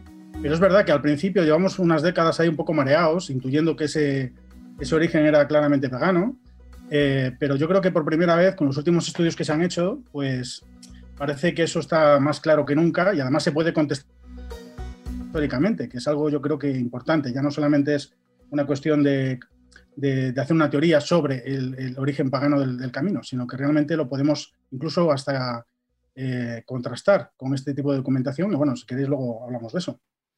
No, no, hablamos ahora, porque sí, sí, ahora. se habla de, los orígenes del Camino de Santiago. claro, para luego es tarde. Para, eso, luego, para luego es tarde. Para eso te tenemos aquí, Tomé. Además, Entonces, uno de los capítulos. de los capítulos. no, no, no, tranquilo. Ya hemos tenido varias entrevistas donde se ha hablado un poco de la simbología, del camino iniciático jacobeo, pero es verdad que los orígenes, bueno, la teoría que nos ha aportado también Rodrigo, que era un poco la ruta de Melcar, por lo tanto, estamos hablando también de un elemento pagano y precristiano. Pero el problema está en la ausencia de pruebas, de documentos. Tú has dicho que sí hay documentos, que sí hay pruebas, que se demuestra que era un camino pagano. Es decir, que el camino no empieza desde el siglo IX, cuando aparecen esas luces de forma misteriosa ¿no? en el campus estelar, y que en el siglo XII se empieza ya pues, a oficializar con el Codex Calistino. Antes del siglo IX hay pruebas documentales de que el camino existía y que había peregrinos que iban hacia Occidente. Por supuesto que sí, además tengo aquí el texto, es de nuestro amigo Aristóteles. Esto, efectivamente, eh, eh, la documentación la encontré pues, casi de casualidad durante una investigación hace unos añitos. Y bueno, esta prueba documental data del siglo III a.C. y os la voy a leer. Aparece en su trabajo, vamos, en, su obra Mirabilia, que creo que la traducción del griego es, algo así como historias maravillosas, si no me equivoco. Y dice, se dice que existe un camino llamado Heracleano, que parte de Italia hasta los celtas e íberos, a través del cual si un griego o un nativo viaja, son tomados bajo la protección de los habitantes, cosa curiosa. dice aquí en griego, del lugar por el que transcurre la ruta, para que ningún daño les pueda surgir y exigiendo castigo para aquellos que provoquen daño. Lo cual me parece fascinante, porque sabéis que este camino, si no todo, parte, parte de él se corresponde clarísimamente con el camino francés y, especialmente con, digamos, la ruta. Y esto ya denota pues, una, pues el origen, por lo menos, de, la concepción del concepto de peregrinación, que viene de muy lejos, ¿no? Y que lógicamente, supongo que este tema lo habréis ya tratado entre todos vosotros, pues la inventio y todo esto, en el fondo, pues lo que hacía era solapar eh, eh, desde el punto de vista cristiano, pues toda, toda esta historia. ¿no? Y eh, bueno, hay muchísimas más claves, incluso en los mitos. hay un mito fascinante que es el mito de la traslatio, que bueno, si lo analizas con lupa, pues si queréis luego hablamos, entramos más en ese tema, pues te vas dando cuenta de que todos esos personajes, todos esos lugares que se describen, pues nos hablan realmente de un lugar sagrado muy anterior a la etapa cristiana. ¿no? No lo vamos a analizar con lupa, pero sí háblame de la reina Lupa. ¿Realmente ese mito tiene algo que ver con el mito de Diana, de Jana, y por lo tanto también de ese camino de Jano, que es el que instaura un poco el imperio romano cuando Hispania la convierte en una provincia. Es decir, esa es un poco la teoría que tú esbozas en el libro, ¿no? Y que en el Monte Libradón, en fin, en el Monte Sacro, hay una serie de mitos que nos remontan precisamente a este origen pagano, que luego con los griegos y los romanos, pues lo van, bueno, asimilando un poco a su idiosincrasia particular, claro. Sí, por supuesto. Bueno, aquí lo, fascinante es que em, cuando estudias desde el punto de vista etimológico, incluso la palabra libradón, y esto, bueno, lo he contrastado lógicamente con los especialistas que saben más que yo de estos temas, pues al final te van a llevar a, te llevan en lo que es el significado del término a, digamos, a un psicopompo, que es el perro, ¿no? Y, y, también enlaza directamente, como tú acabas de decir, con estas grandes diosas que vienen eh, del mundo tradicional irlandés o de la mitología indoeuropea, eh, germánica, etcétera, ¿no? Cada una tiene su, su, diferente peculiaridad, pero todas coinciden en que suelen ser reinas también y que están muy relacionadas con el mundo de la muerte son devoradoras de la muerte a través de la figura del perro, que eso también lo vemos en los íberos, como sabéis, ¿no? que también encontramos figuras fascinantes donde, bueno, esos dioses y esas diosas pues se comen literalmente a la muerte, ¿no? O sea, y son, son mediadores entre los dos mundos, ¿no? Por tanto, la conclusión a la que llego yo, eh, en este caso, es que, bueno, estamos ante una diosa territorial, que defiende un territorio eh, de carácter pagano. Pero no solamente defiende el territorio, vosotros sabéis que especialmente en la Edad del Hierro, eh, en el noroeste peninsular, pues bueno, en este caso los galaicos, pero había muchas más tribus, como sabéis, en, toda España. Bueno, lo fascinante es que esta gente era capaz de contextualizar, digamos, lo que, digamos, todo, todo ese panteón de, dioses que tenían eh, en un territorio y hacerlo funcional. ¿Qué quiere decir hacerlo funcional? Pues que ese territorio no solamente acaba siendo sagrado, sino que realmente en él Em, ellos, pues eh, utilizando ciertos lugares que consideraban importantes, como ciertos promontorios, ciertas montañas que llamaban la atención, conseguían hacerlo funcional desde el punto de vista, eh, digamos, em, vamos a decir, astronómico, que esto es también realmente curioso. Y entonces eh, esa cosmología mental adquiría un sentido y la dimensionaban a través de, este, digamos, de este tipo de, de mecanismos celestes que, se daban de hecho y, que tenían un significado en su propia cosmología y narrativa religiosa. Ya sabéis que hay ciertas estrellas que eran consideradas, pues, que tenían un valor. Por ejemplo, en el, mundo celta, eh, pues ya sabéis, mm, yo qué sé, pues por ejemplo el Samaín se relacionaba con la estrella Antares o el Lugnasad con la estrella de Sirio. Eh, o el día 2 de febrero, que ya sabéis, el Imbol con Capela, pues todo esto se contextualizaba en el propio territorio. Y lo fascinante es que, ya que comenzábamos hablando de Aristóteles, es que, eh, bueno, en estos documentos que he podido, bueno, de los que hablo en el libro y tal, pues te das cuenta de que, bueno, Galicia ya era considerada en aquella época, estamos hablando en el siglo III, siglo IV antes de Cristo, pues como el país de los muertos. O sea, ya viene de lejos, porque era un lugar eh, todo el noroeste peninsular, pues plagado de santuarios que eran funcionales. Santuarios, santuarios que todavía mm, forman parte, y muchas veces, si lo sabéis, del propio Camino de Santiago, o que están relacionados, o que están, digamos, contextualizados o, cerca de, lo que es el Camino francés. Y siguen siendo, en, el mundo tradicional incluso, siguen siendo útiles, siguen siendo funcionales para la gente local de allí, ¿no? Como bien sabéis. Entonces, bueno, la dimensión de esto es mucho más grande de lo que pensábamos, es decir, al final. Y nosotros lo que hemos hecho ya en la etapa cristiana es hacer un poco lo, mismo, lo propio que hacían los antiguos. Es, eh, digamos, materializar, en este caso, eh, pues un, decálogo de creencias, en este caso las cristianas, en un territorio que consideramos sagrado, solapando otras, otras funcionalidades y otras narrativas cosmológicas con la cristiana, del mismo modo que hacían nuestros antiguos. Pero tú al final entiendo que apuestas que era un antiguo camino de las estrellas, es decir, que la gente que recorría esto tenía que ver con la Vía Láctea y luego con determinados promontorios que luego se van cristianizando, pero que eran promontorios sagrados, desde el Monte Sacro ¿no? al Monte Libredón y pasando por todos los que tú quieras, que tenían además una orientación específica. Por lo tanto, ese camino pagano, el original, tenía que ver con ese camino de las estrellas que desembocaba en Occidente, desembocaba en el inframundo, en el mundo de los muertos, y en este caso en Galicia. Sí, sí, claro, claro. Eh, eh, es que efectivamente, es que incluso los propios personajes tienen que ver precisamente con la muerte, ¿no? Y, tienen que, y nos están hablando de ese renacimiento constantemente. Forman parte de esa narrativa cosmológica. Y como muy bien dices, en, ya en, el mundo tradicional, digamos, eh, germánico y tal, pues efectivamente el occidente representa el más allá. Y bueno, mm, encontramos esos paralelismos, volvemos otra vez a la traslatio, en, la propia leyenda de la traslatio, de los, cuando se trasladan los cuerpos de Santiago a, Galicia, ¿no? Es decir, eh, él, igual que pasa en las tradiciones, eh, digamos, eh, germánicas, pues mm, él viene de, digamos, de, digamos de, donde, donde muere el sol, que es de donde venían los dioses y de donde provienen precisamente, en este caso, un hombre santo, que es Santiago, ¿no? Entonces, eso al final se vincula. Y esa perspectiva de la que tú hablas, eh, ya desde un plano mm, no solamente intelectual, sino religioso, pues acaba vinculándose eh, con, el propio camino cristiano. Entonces, sin duda alguna es así. Es decir, es un viaje de renacimiento, es algo que muchos autores que hay por aquí también, que estoy viendo ya también lo han dicho desde otra perspectiva y, coinciden en lo mismo, pero en, esta ocasión pues he tratado de, explicar eso desde esta perspectiva, vamos a decir, eh, mm, antropológica y cultural mucho más antigua. ¿no? Luis Mariano. Sí, hola, tomé a colación de lo que está contando. Eh, me vienen al recuerdo muchos momentos del Camino de Santiago. Eh, uno de ellos es que cuando uno entra en Galicia, efectivamente entra al país de los muertos, pero curiosamente empiezan a aparecer los perros en Galicia. La presencia del perro. Esta mañana, hace unas horas, veía una portada preciosa que tiene una gemela en Santa María de Unate, la eh, portada de la iglesia de Olcoz. Y justamente en el pórtico veía la cara de un diablo junto con dos canes, dos, carcerberos. La presencia del can en el camino de las estrellas, como dice Tomé, fundamental. Y esto me recuerda a mis numerosos viajes a Egipto, porque hay analogías que no podemos obviar.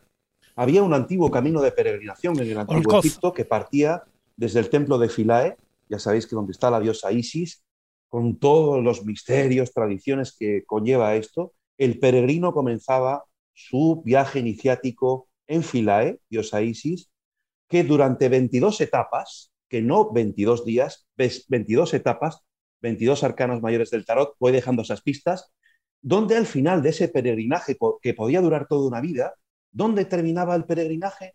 En la Gran Pirámide, en una tumba o en una presunta tumba. Y claro, la pirámide o las pirámides de Giza, ya sabemos esa correlación que tienen con las estrellas del cinturón de Orión, y Orión el cazador está acompañado por la constelación del perro. Y el perro, Anubis, es el que acompaña al faraón en esa mm, mm, balanza donde es sometido a ese juicio de la segunda muerte. Bueno, pues efectivamente el perro que acompaña a Orión acompaña de alguna forma al peregrino en esa correspondencia estelar para llegar al reino de Osiris. Eh, en fin, como podéis ver, Tomé ha dado las claves estelares para comprender este camino que es totalmente precristiano, pagano, no hay duda, hay rastros de ellos históricos, como bien decía Tomé. Además, yo encontré uno hace varios años, como por ejemplo, un importante hito del camino es la Cruz de Cerro. Bueno, pues la Cruz de Cerro, cristianizado un lugar como muchos lugares o todos del camino, sabemos que ahí antiguamente hubo un templo dedicado al dios Mercurio, cuya tradición los caminantes, esas tribus que procedían de, Europa y de otros lugares para llegar al fin del mundo, para contemplar el ocaso, la costa de la muerte, pues ahí depositaban una piedra con un mensaje.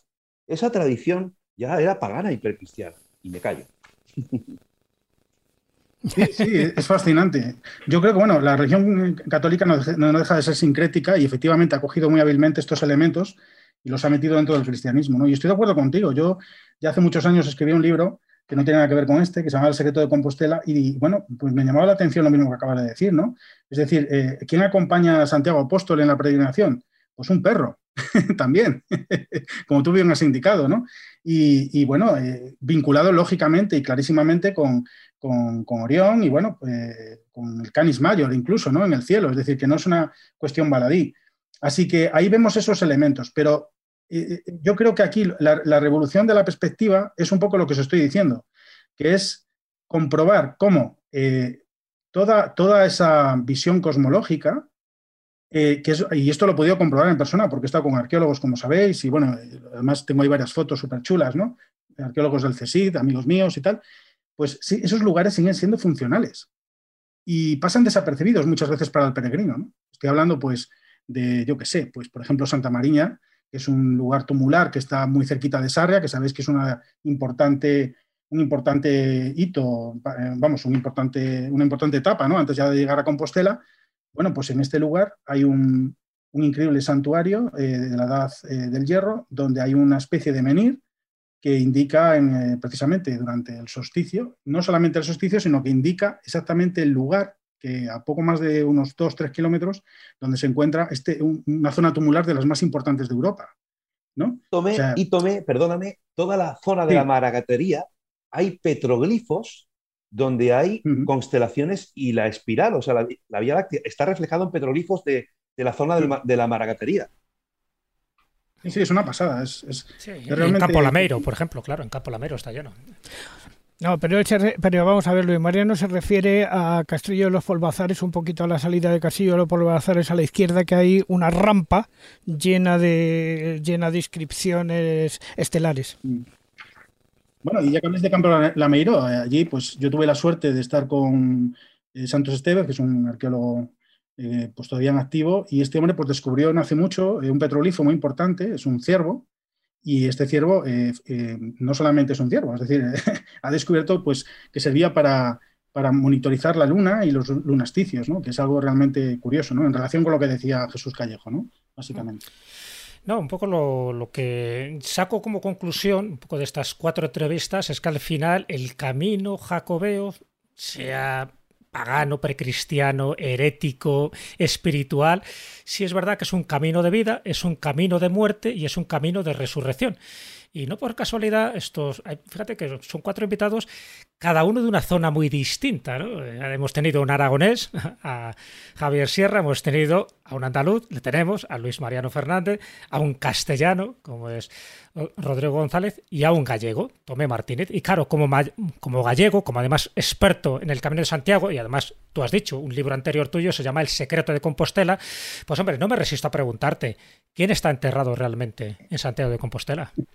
Bueno, bueno, eso lo hemos hablado todos mucho, muchas veces. Sí, pues, pero me interesa eh, tu opinión.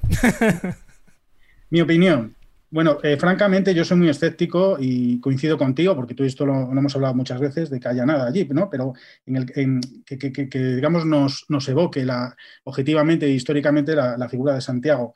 Pero bueno, no estaría mal, ¿no? Que la Iglesia se animara a permitir hacer un análisis de carbono 14 por lo menos para contextualizar históricamente los restos. ¿no? Imagínate que realmente pues, formaran esos restos pues, eh, al final fueran los de Prestiriano, ¿no? Pues sería, eh, yo creo que eh, increíble, ¿no? Incluso creo que atraería más peregrinos a, Compostela, estoy convencido. Pero bueno, no, lo sabemos, la verdad, no tenemos ni idea, ¿no? Pero, ¿sabes una cosa? Yo creo que esté o no esté él ahí, es tan poderoso este lugar, porque como hemos dicho, es un lugar sagrado que viene de antiguo, que, que bueno, va a seguir atrayendo a la gente. Pero aunque no esté nuestro amigo, Santiago Apóstol, lo que sí está presente es la manifestación, digamos, digamos de, funcional desde el punto de vista astronómico, que esto es muy importante, de lo que antiguamente fue este lugar, que fue, según los expertos con los que he podido hablar, arqueólogos, eh, la antigua Seconia, ¿eh? fue, eh, al parecer, pues un santuario exclusivamente de carácter arqueoastronómico. Y esto lo podemos comprobar precisamente eh, cuando el sol del mediodía alumbra el transepto de la Catedral de Compostela, es decir, el rosetón superior de las platerías recoge la luz solsticial invernal en el momento precisamente que penetra el sol dentro de la basílica. Y bueno, no quiero, eh, me gustaría que el lector se leyera el libro, porque hay una sorpresa. ¿Dónde va a parar ese, ese, rayo de luz? Pues bueno, eso lo dejo ahí, que la gente se lo lea. Y es una pasada. Ya quisiera Dan Brown porque creo que la realidad ha superado su propia imaginación, Y es alucinante. Y nos va a retrotraer directamente y vincular con la funcionalidad astronómica de este lugar. Perdonad. No, que tengo dos manos levantadas, David, que lleva más, más tiempo. Ah, bueno, eh, pues al hilo, lo que para mí, lo que independientemente, como dices, si está Pristeliano o si es eh, eh, Santiago Apóstol, etcétera, etcétera, yo creo que la verdadera trascendencia de todo eso la ha esbozado hace apenas unos minutos Jesús. Y es ese mm, viaje. Se puede mm, hilar todo desde el antiguo Egipto, desde de donde nace el sol a donde muere el sol. Se puede hilar, evidentemente, que en el oeste es donde está la muerte, en el este es donde eh, surge la vida. Y, dentro de ese ciclo, incluso en el antiguo Egipto, ahí está también la, importancia de lo que era el escarabajo, eh, pelotero, tal, que daba las vueltas y hacía girar el sol, etcétera, etcétera. Todo eso yo creo que es la verdadera clave. Es el nacimiento, es la muerte y es la transformación. Esa transformación que además es la que hace que eh, llamarle reencarnación o no, como quieras llamarlo, pero ese para mí es el verdadero eje de todos, ya no solo de esta ruta jacobea o Camino Santiago, como lo queramos llamar, sino de todas esas rutas peregrinas que conllevan una transformación. Porque igual que es arriba, es abajo, es decir, igual que es ese cambio en las estrellas, ese mm, de la, de la eh, de la oscuridad, de la luz, perdón, a la oscuridad y luego otra vez a la luz que es necesario, también dentro de nosotros mismos tenemos que pasar en ese camino tenemos que pasar por la oscuridad para volver otra vez a la luz. Es necesario. Entonces, para mí la esencia de todos estos caminos, y, independientemente de, como digo, si se trata de Pristeliano, si se trata de, de, de Santiago, es lo mismo. Y ese rayo de luz al que tú aludías también me recuerda a algo que se produce también en Egipto. Eh, todos lo conocemos en el templo de Abu Simbel, aunque haya sido trasladado de sitio, pero sí que hay un momento, hay, bueno, de hecho hay dos momentos al año en el que un rayo de luz incide al fondo del templo, pasa por las tres estatuas y a la cuarta, o sea, por lo que es el, eh, dios, por, lo que, por lo que sería el, el faraón, el rey, pero cuando llega la última, esa es la que el rayo de luz no le llega. Es, el eh, dios Petach, que significa el dios de la oscuridad. exactamente. El, dios de la oscuridad, que no es, no, no lleva un perro, no lleva un Anubis, evidentemente, no lleva ese, ese, porque ahí no estamos hablando de ese juicio de Mat, ¿no? Entre esa segunda muerte, lo que sería el pesaje del alma, pero sí que realmente eh, eh, a nivel simbólico sí que lo es sí que lo es, porque en realidad es ese pesaje del alma que es eh, si tu camino, si tu transitar ha sido en la dirección correcta, pasas de la oscuridad a la luz. Bueno, si me permitís solo un apunte, no sé si creo que es interesante con respecto a lo que acaba de decir David. Em, eh, es curioso porque los, arquitectos medievales realmente eh, tuvieron, respetaron esta cosmología anterior. Y esta es una de las cosas que se adivina cuando estudias esto desde una perspectiva más profunda. Y eso lo sé, o lo sabemos básicamente por la orientación que tiene la catedral con respecto al pico sacro, que es donde, donde eh, se desarrolla toda la traslatio, toda la leyenda que impulsó el camino medieval.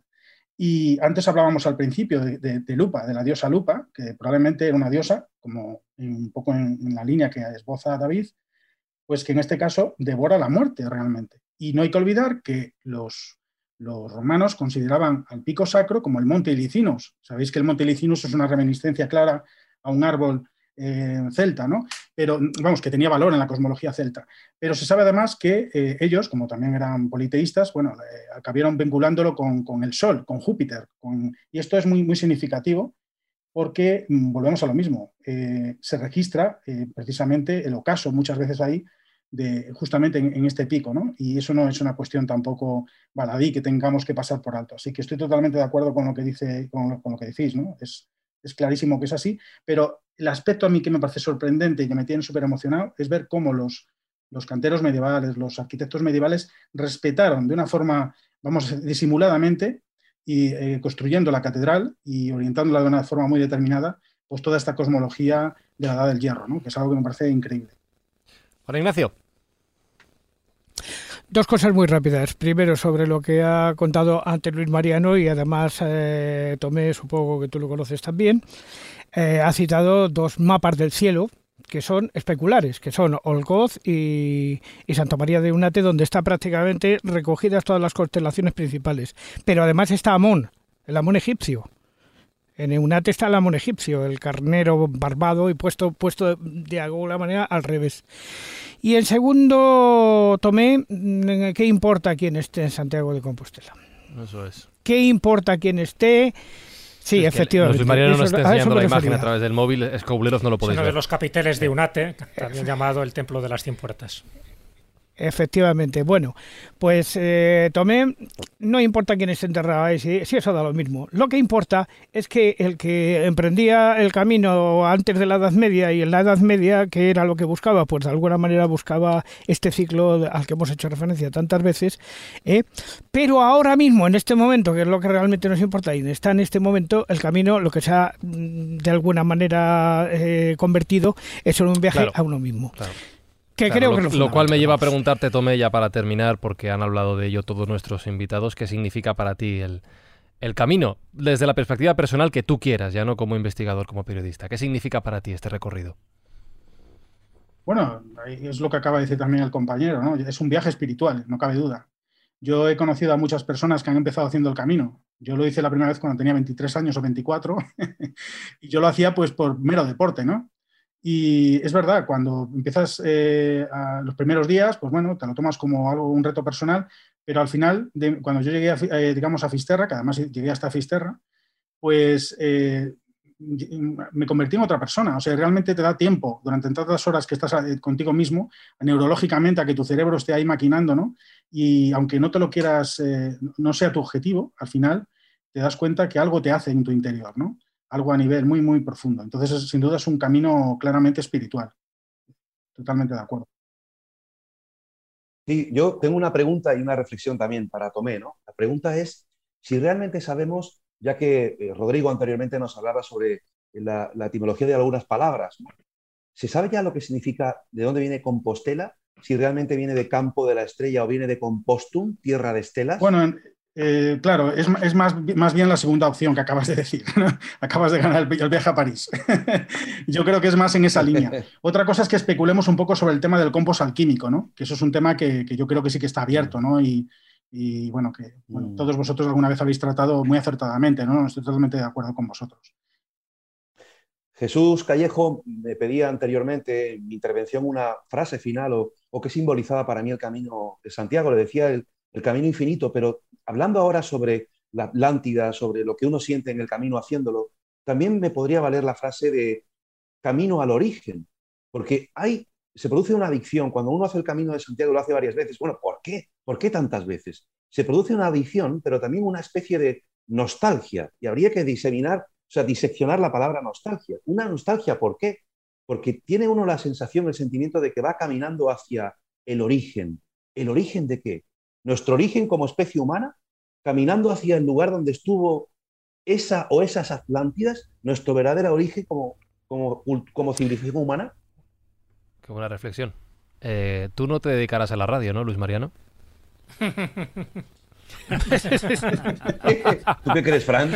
Oye, pues ha sido un placer escucharos y aprender con, con vosotros, de verdad. Creo que ha quedado un programa súper chulo para todos los escobuleros hablando sobre este tema tan atractivo y en el que, desde luego, como conclusión, ya que comenzaba preguntándole a Tomé que tenemos claro que no tenemos claro el origen, aunque él dice que cada vez más, lo que nos queda claro a todos es que efectivamente no importa quién esté enterrado, no importan las creencias, no importa por qué cada uno lo haga, sino lo que importa es la experiencia y el camino recorrido, como el camino recorrido durante estas dos horas y pico ya de, de escóbula, que seguro que los oyentes agradecerán. Decía Tomé que él quiere que la gente lea su libro, claro que sí, Historia Secreta del Camino de Santiago, editado por Nautilus. Tomé Martínez, muchísimas gracias por acompañarnos este ratito. No, no, ha sido un placer y muy enriquecedor. Muchísimas gracias a vosotros. Y por supuesto también el libro de Luis Mariano Fernández Pimentel, El Camino Infinito, lo encontráis a partir de septiembre, editado por Almuzara. Feliz camino, Luis Mariano. Muchísimas gracias a todos, un fuerte abrazo y muy buen camino en vuestras vidas. Eso es, esa es la palabra, buen camino. O un franciscano diría, paz y bien. Síguenos en nuestra página de Facebook, facebook.com barra la escóbula de la brújula.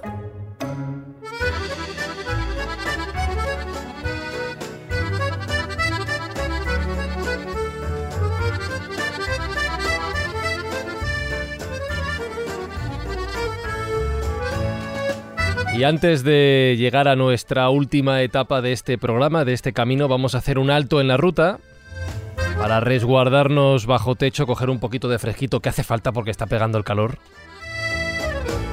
Para curarnos las heridas de los pies, que ya son unas cuantas, y disfrutar un ratito de cine con la recomendación que Pepa Yausas nos trae desde Vancouver.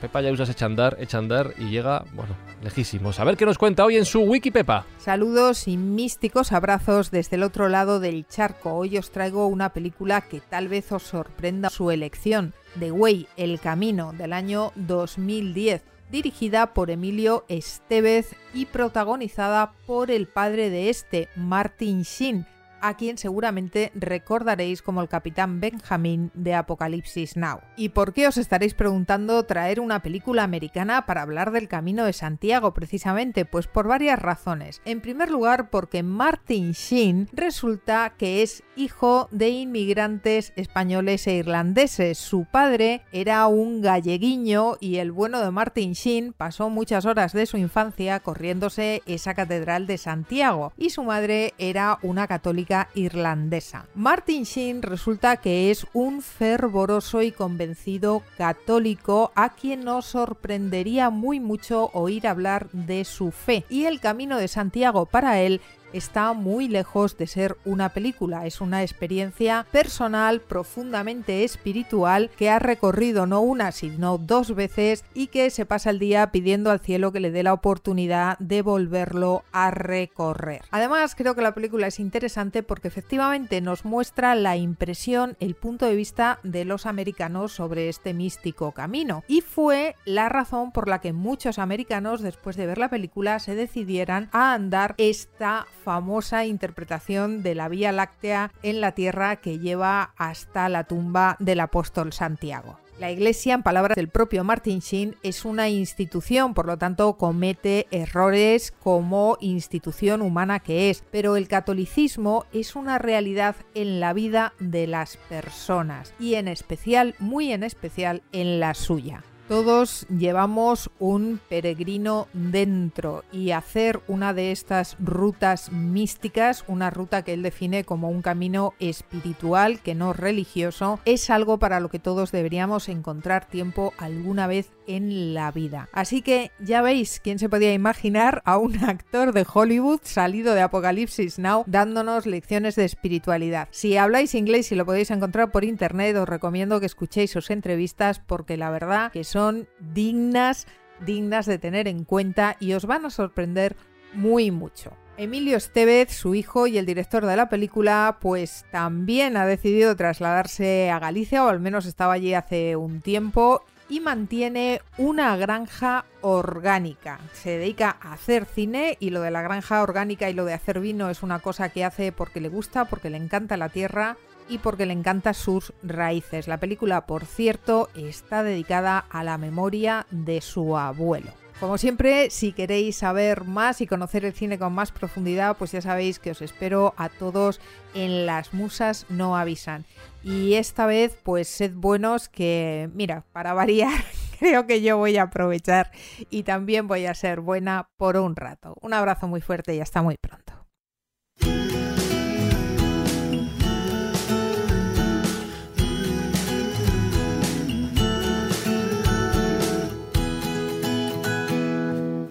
Bien, pues última etapa. ¿Sí, David? Sí, no, que, me ha gustado mucho una cosa que ha dicho em, Pepa, que, y además algo que se puede hilar en todo el programa. Dice, estamos hablando de espiritualidad, no de religiosidad. eso es. Eh, y eso es importante. De todas maneras, apúntate esto porque ahora os voy a hacer una última pregunta. Será después de visitar la... No sé si... No hay ninguna biblioteca al final del Camino de Santiago, Jesús. Yo no sé muy bien cómo encajamos esto en la ruta que estamos haciendo hoy. La ruta hacia la sabiduría, eso sí. Cada ser humano es una biblioteca. Tenemos el ¡Oh, conocimiento. qué bonito! Lo único es que a veces tenemos los tomos un poco desorganizados y no encontramos el dato preciso. Pero en el fondo lo que se busca en el Camino de Santiago es eso, es conocernos un poco más a nosotros mismos. Cuando alguien le da la Compostela, cuando alguien ha terminado ese recorrido, le preguntan los motivos. ¿Por qué has hecho el Camino de Santiago? Y bueno, hay gente que opina que, bueno, yo lo he hecho por cuestiones turísticas, pues cuestiones culturales, pero la mayoría de la gente sí que incide sobre esa vía espiritual. Y claro, eh, cuando hablamos de rutas peregrinas, el Camino de Santiago es una de ellas, pero acordaros que hay como tres rutas principales eh, donde la gente conseguía ese jubileo, además conseguía que sus pecados quedaran perdonados y por su tanto conseguía conocerse a sí mismo para ser mejor persona. Estamos hablando de los lugares santos, acordaros, en la Edad Media. La gente peregrinaba hasta allá y se jugaba literalmente la vida y eran los palmeros que llamaban porque el símbolo era la palma, ¿no? Luego estaba Roma, evidentemente, los romeros, los que iban hasta allí, y luego cuando ya se instaura el Camino de Santiago son los auténticos peregrinos y el símbolo es la vieira o la concha. O sea que cada, cada lugar de peregrinaje tiene un porqué, pero sobre todo es porque tienes que desplazarte a un lugar, tienes que sacrificarte para conocer ese lugar y luego buscas algo a cambio. Normalmente buscas pues ese, ese conocimiento, esa sabiduría y a veces esa iluminación. ¿Cuántas veces hemos hablado de que el camino es un camino sagrado, es un camino espiritual, es un camino iniciático, es un camino mágico, es un camino que te eleva el nivel de conciencia, todo lo que tú quieras? Lo podríamos resumir un poco que lo que buscas es la iluminación. Bueno, pues un poco el libro que he traído a colación en este momento es un libro que escribió hace ya unos cuantos años, estoy hablando del año 1972, Tadeus Golas. No sé si Juan Ignacio lo llegó a conocer, el libro este me refiero. Tadeus Golas escribió un libro que se titula Manual de Iluminación para holgazanes. Porque muchas veces... Ah, sí. Claro, sí, no, es un librito muy pequeño, él nunca llegó a dar cursos, ni, Hombre, por el título sí. sí, sí. Manual de iluminación para holgazanes. A mí me llamó la atención, evidentemente, el título. Y él lo que intenta expresar, a ver, este hombre era un psiconauta californiano en los años 60, acordaros, en la época de los hippies, en fin, en la época con los enteógenos, pues funcionaban muy bien para entrar en estados alterados, expandidos de conciencia. Y bueno, pues era un momento en el que la gente buscaba la iluminación por distintas vías. Había gente que hacía el Camino Santiago y había gente que se pegaba unos chutes de fin de semana, que en el fondo era recorrer otro camino, ¿no? Pero lo que iban buscando. En mitad del del, el desierto, efectivamente. Ya sabes que esos caminos te conducen al cielo o bien al infierno. Pero lo que se buscaba era la iluminación. Bueno, pues en este libro, de una forma eh, muy sensata, porque en el fondo es fruto de la experiencia de Tadeusz Golas, te da una serie de elementos de cómo se alcanza la iluminación, lo que para él es la iluminación. O sea, no, no hace falta recorrer cualquiera de estas rutas de peregrinación, ir a los lugares santos, ir a Jerusalén, ir a Roma, ir a Santiago de Compostela, hacer la Javierada o hacer... La Javierada es una, una peregrinación que tiene que ver con el castillo de Javier, que está en Navarra, o sea que no es ninguna expresión popular, sino que tiene que ver también con un aspecto espiritual y relacionado con los jesuitas. O no tienes que ser romero, por ejemplo, para ir a, al rocío. Es decir, que hay cantidad de expresiones donde uno va buscando esa espiritualidad, esa magia, pero bueno, lo que te hace Tadeusz Golas en este manual de iluminación para holgazanes de 1972, ya digo, que lo expresa en unas pocas líneas, en unas pocas páginas, nunca dio conferencias, no, no dio talleres, no quería tampoco que esto se divulgara demasiado, pero lo dejó escrito como diciendo, bueno, para aquel que tenga oídos para oír, que sepa que la iluminación la podemos encontrar a veces sin necesidad de hacer recorridos, largas distancias, hacer peregrinajes, porque en el fondo la peregrinación es un camino interior, ¿de acuerdo? Entonces, bueno, pues eh, a través de la voz de Julio López Fonseca, si os parece, vamos a escuchar un pequeño fragmento de este manual de iluminación para holgazanes que en el fondo nos reconcilia con muchos de los motivos que la gente busca cuando hace el camino jacobeo.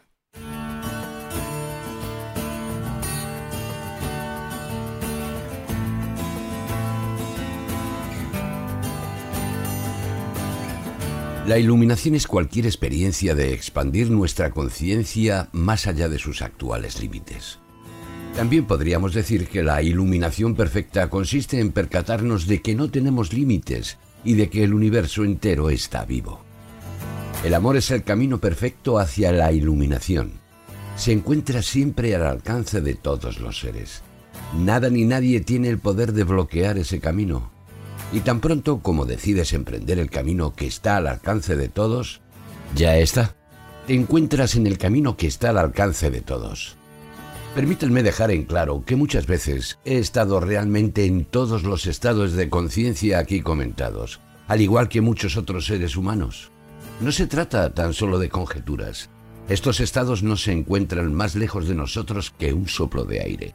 Por lo tanto, puedo decirlo con confianza. Ve más allá de la razón, hacia el amor. Eso sí es seguro.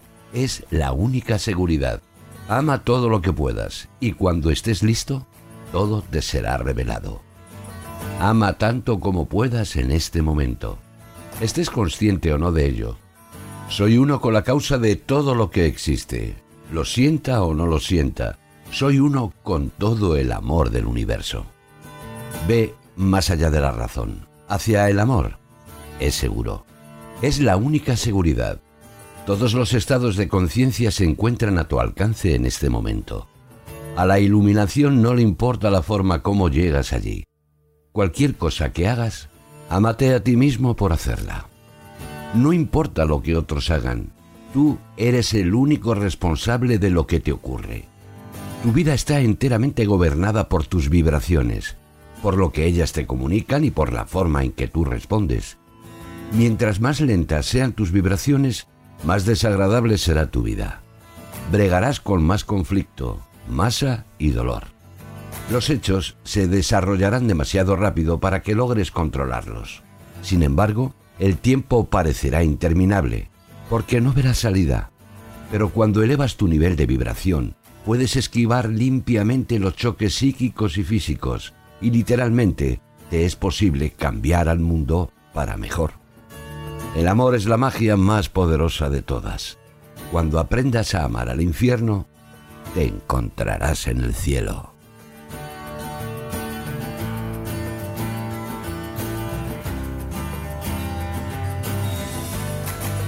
Y ahora sí, esto me lleva a la pregunta que dejaba pendiente David, que tenías ganas de, arrancarte. Todos los invitados han contado qué significa para ellos el peregrinaje, el camino.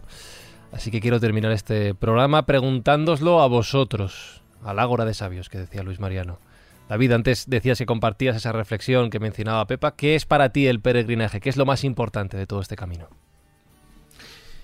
A ver, para mí el, el camino es un camino interior y es lo que se ha estado diciendo. Lo que pasa es que uno necesita, a lo largo de, del tiempo, necesita ese, ese tiempo para la evolución, para irse dando cuenta de las cosas, para ir pensando. El caminar eh, sencillamente lo que nos hace, por eso el camino Santiago es andando, no es con coche, no es con autobús, el caminar, y si me apuras hasta con bicicleta, eh, es para que te dé tiempo a ir reflexionando. Cosas de tu vida, cosas de tu pasado, cosas de de quién eres realmente y son cosas que se han estado diciendo. Eh, varios invitados lo han estado comentando.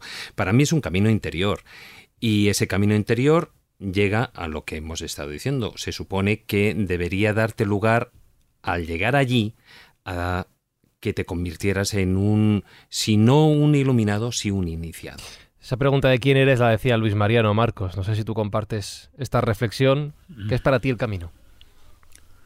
Camino, sí, ya como lo he comentado antes, es eh, había un, un, inicio y un final. Yo eh, cuando estaba en el final y ya en Finisterre, eh, me sentí embargado por esa emoción y noté que yo tenía, cuando estaba allí, formulé una promesa, fíjate, una promesa que resulta que era como la, la parte de la muerte del camino del final, pero luego había un inicio que era a la vuelta, que esto lo ha comentado Jesús antes, me ha parecido, bueno, que coincidía un poco con lo que yo sentí, y era, era la promesa que te traes a la vuelta, después de haber sentido Em, esa sensación de, renovación, esa emoción de ver que muchísima gente tenía, eh, eran mil caminos superpuestos, se abrazaban, se, lloraban, todo el mundo se habían encontrado a lo largo de todos los albergues y, resulta que luego había que volver y había que poner en práctica lo prometido.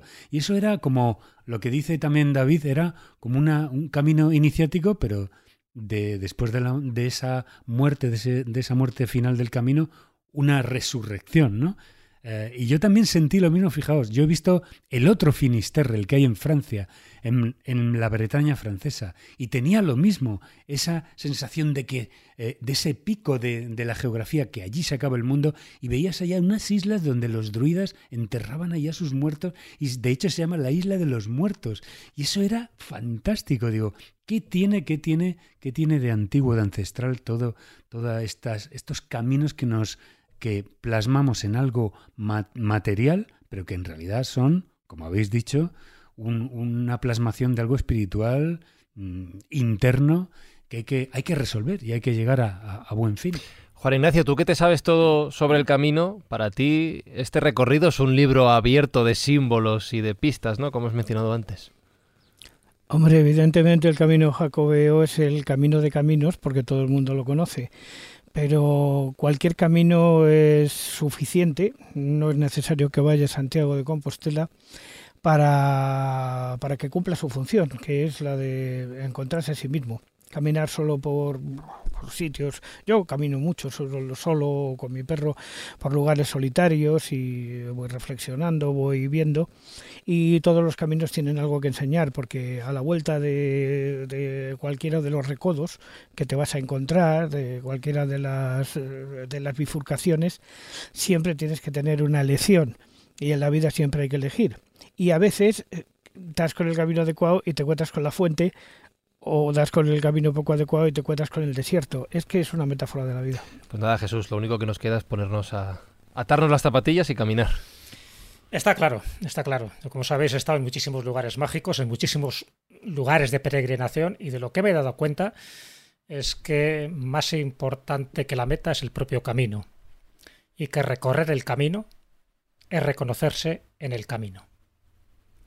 Pues yo formo parte de ese grupo de escobuleros que ahora están escuchando el programa y estarán como yo un poco agazapados. Yo nunca he hecho el Camino de Santiago.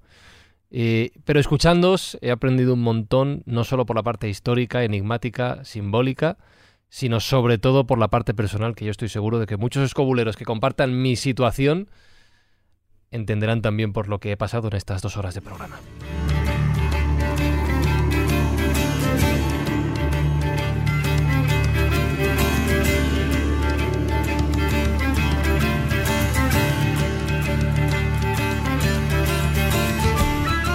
Alguno estará diciendo ahora, dos horas, Fran, dos horas, Fran, dos horas largas, amigo. Digo, sí, sí, que se me ha pasado rápido, ¿qué quieres que os diga?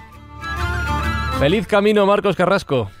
Muy bien, muchas gracias. Y ahí bien acompañado, por cierto, que te tienes que ir. Feliz camino, Juan Ignacio Cuesta. Muy buenas. Caminar mucho, qué bueno. Feliz camino, David Sentinella.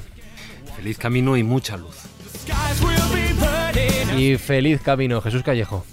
Buen camino y me voy con un hiperi con la mano porque como ha dicho Juan Ignacio que es bueno para la salud, pues ole, arreando.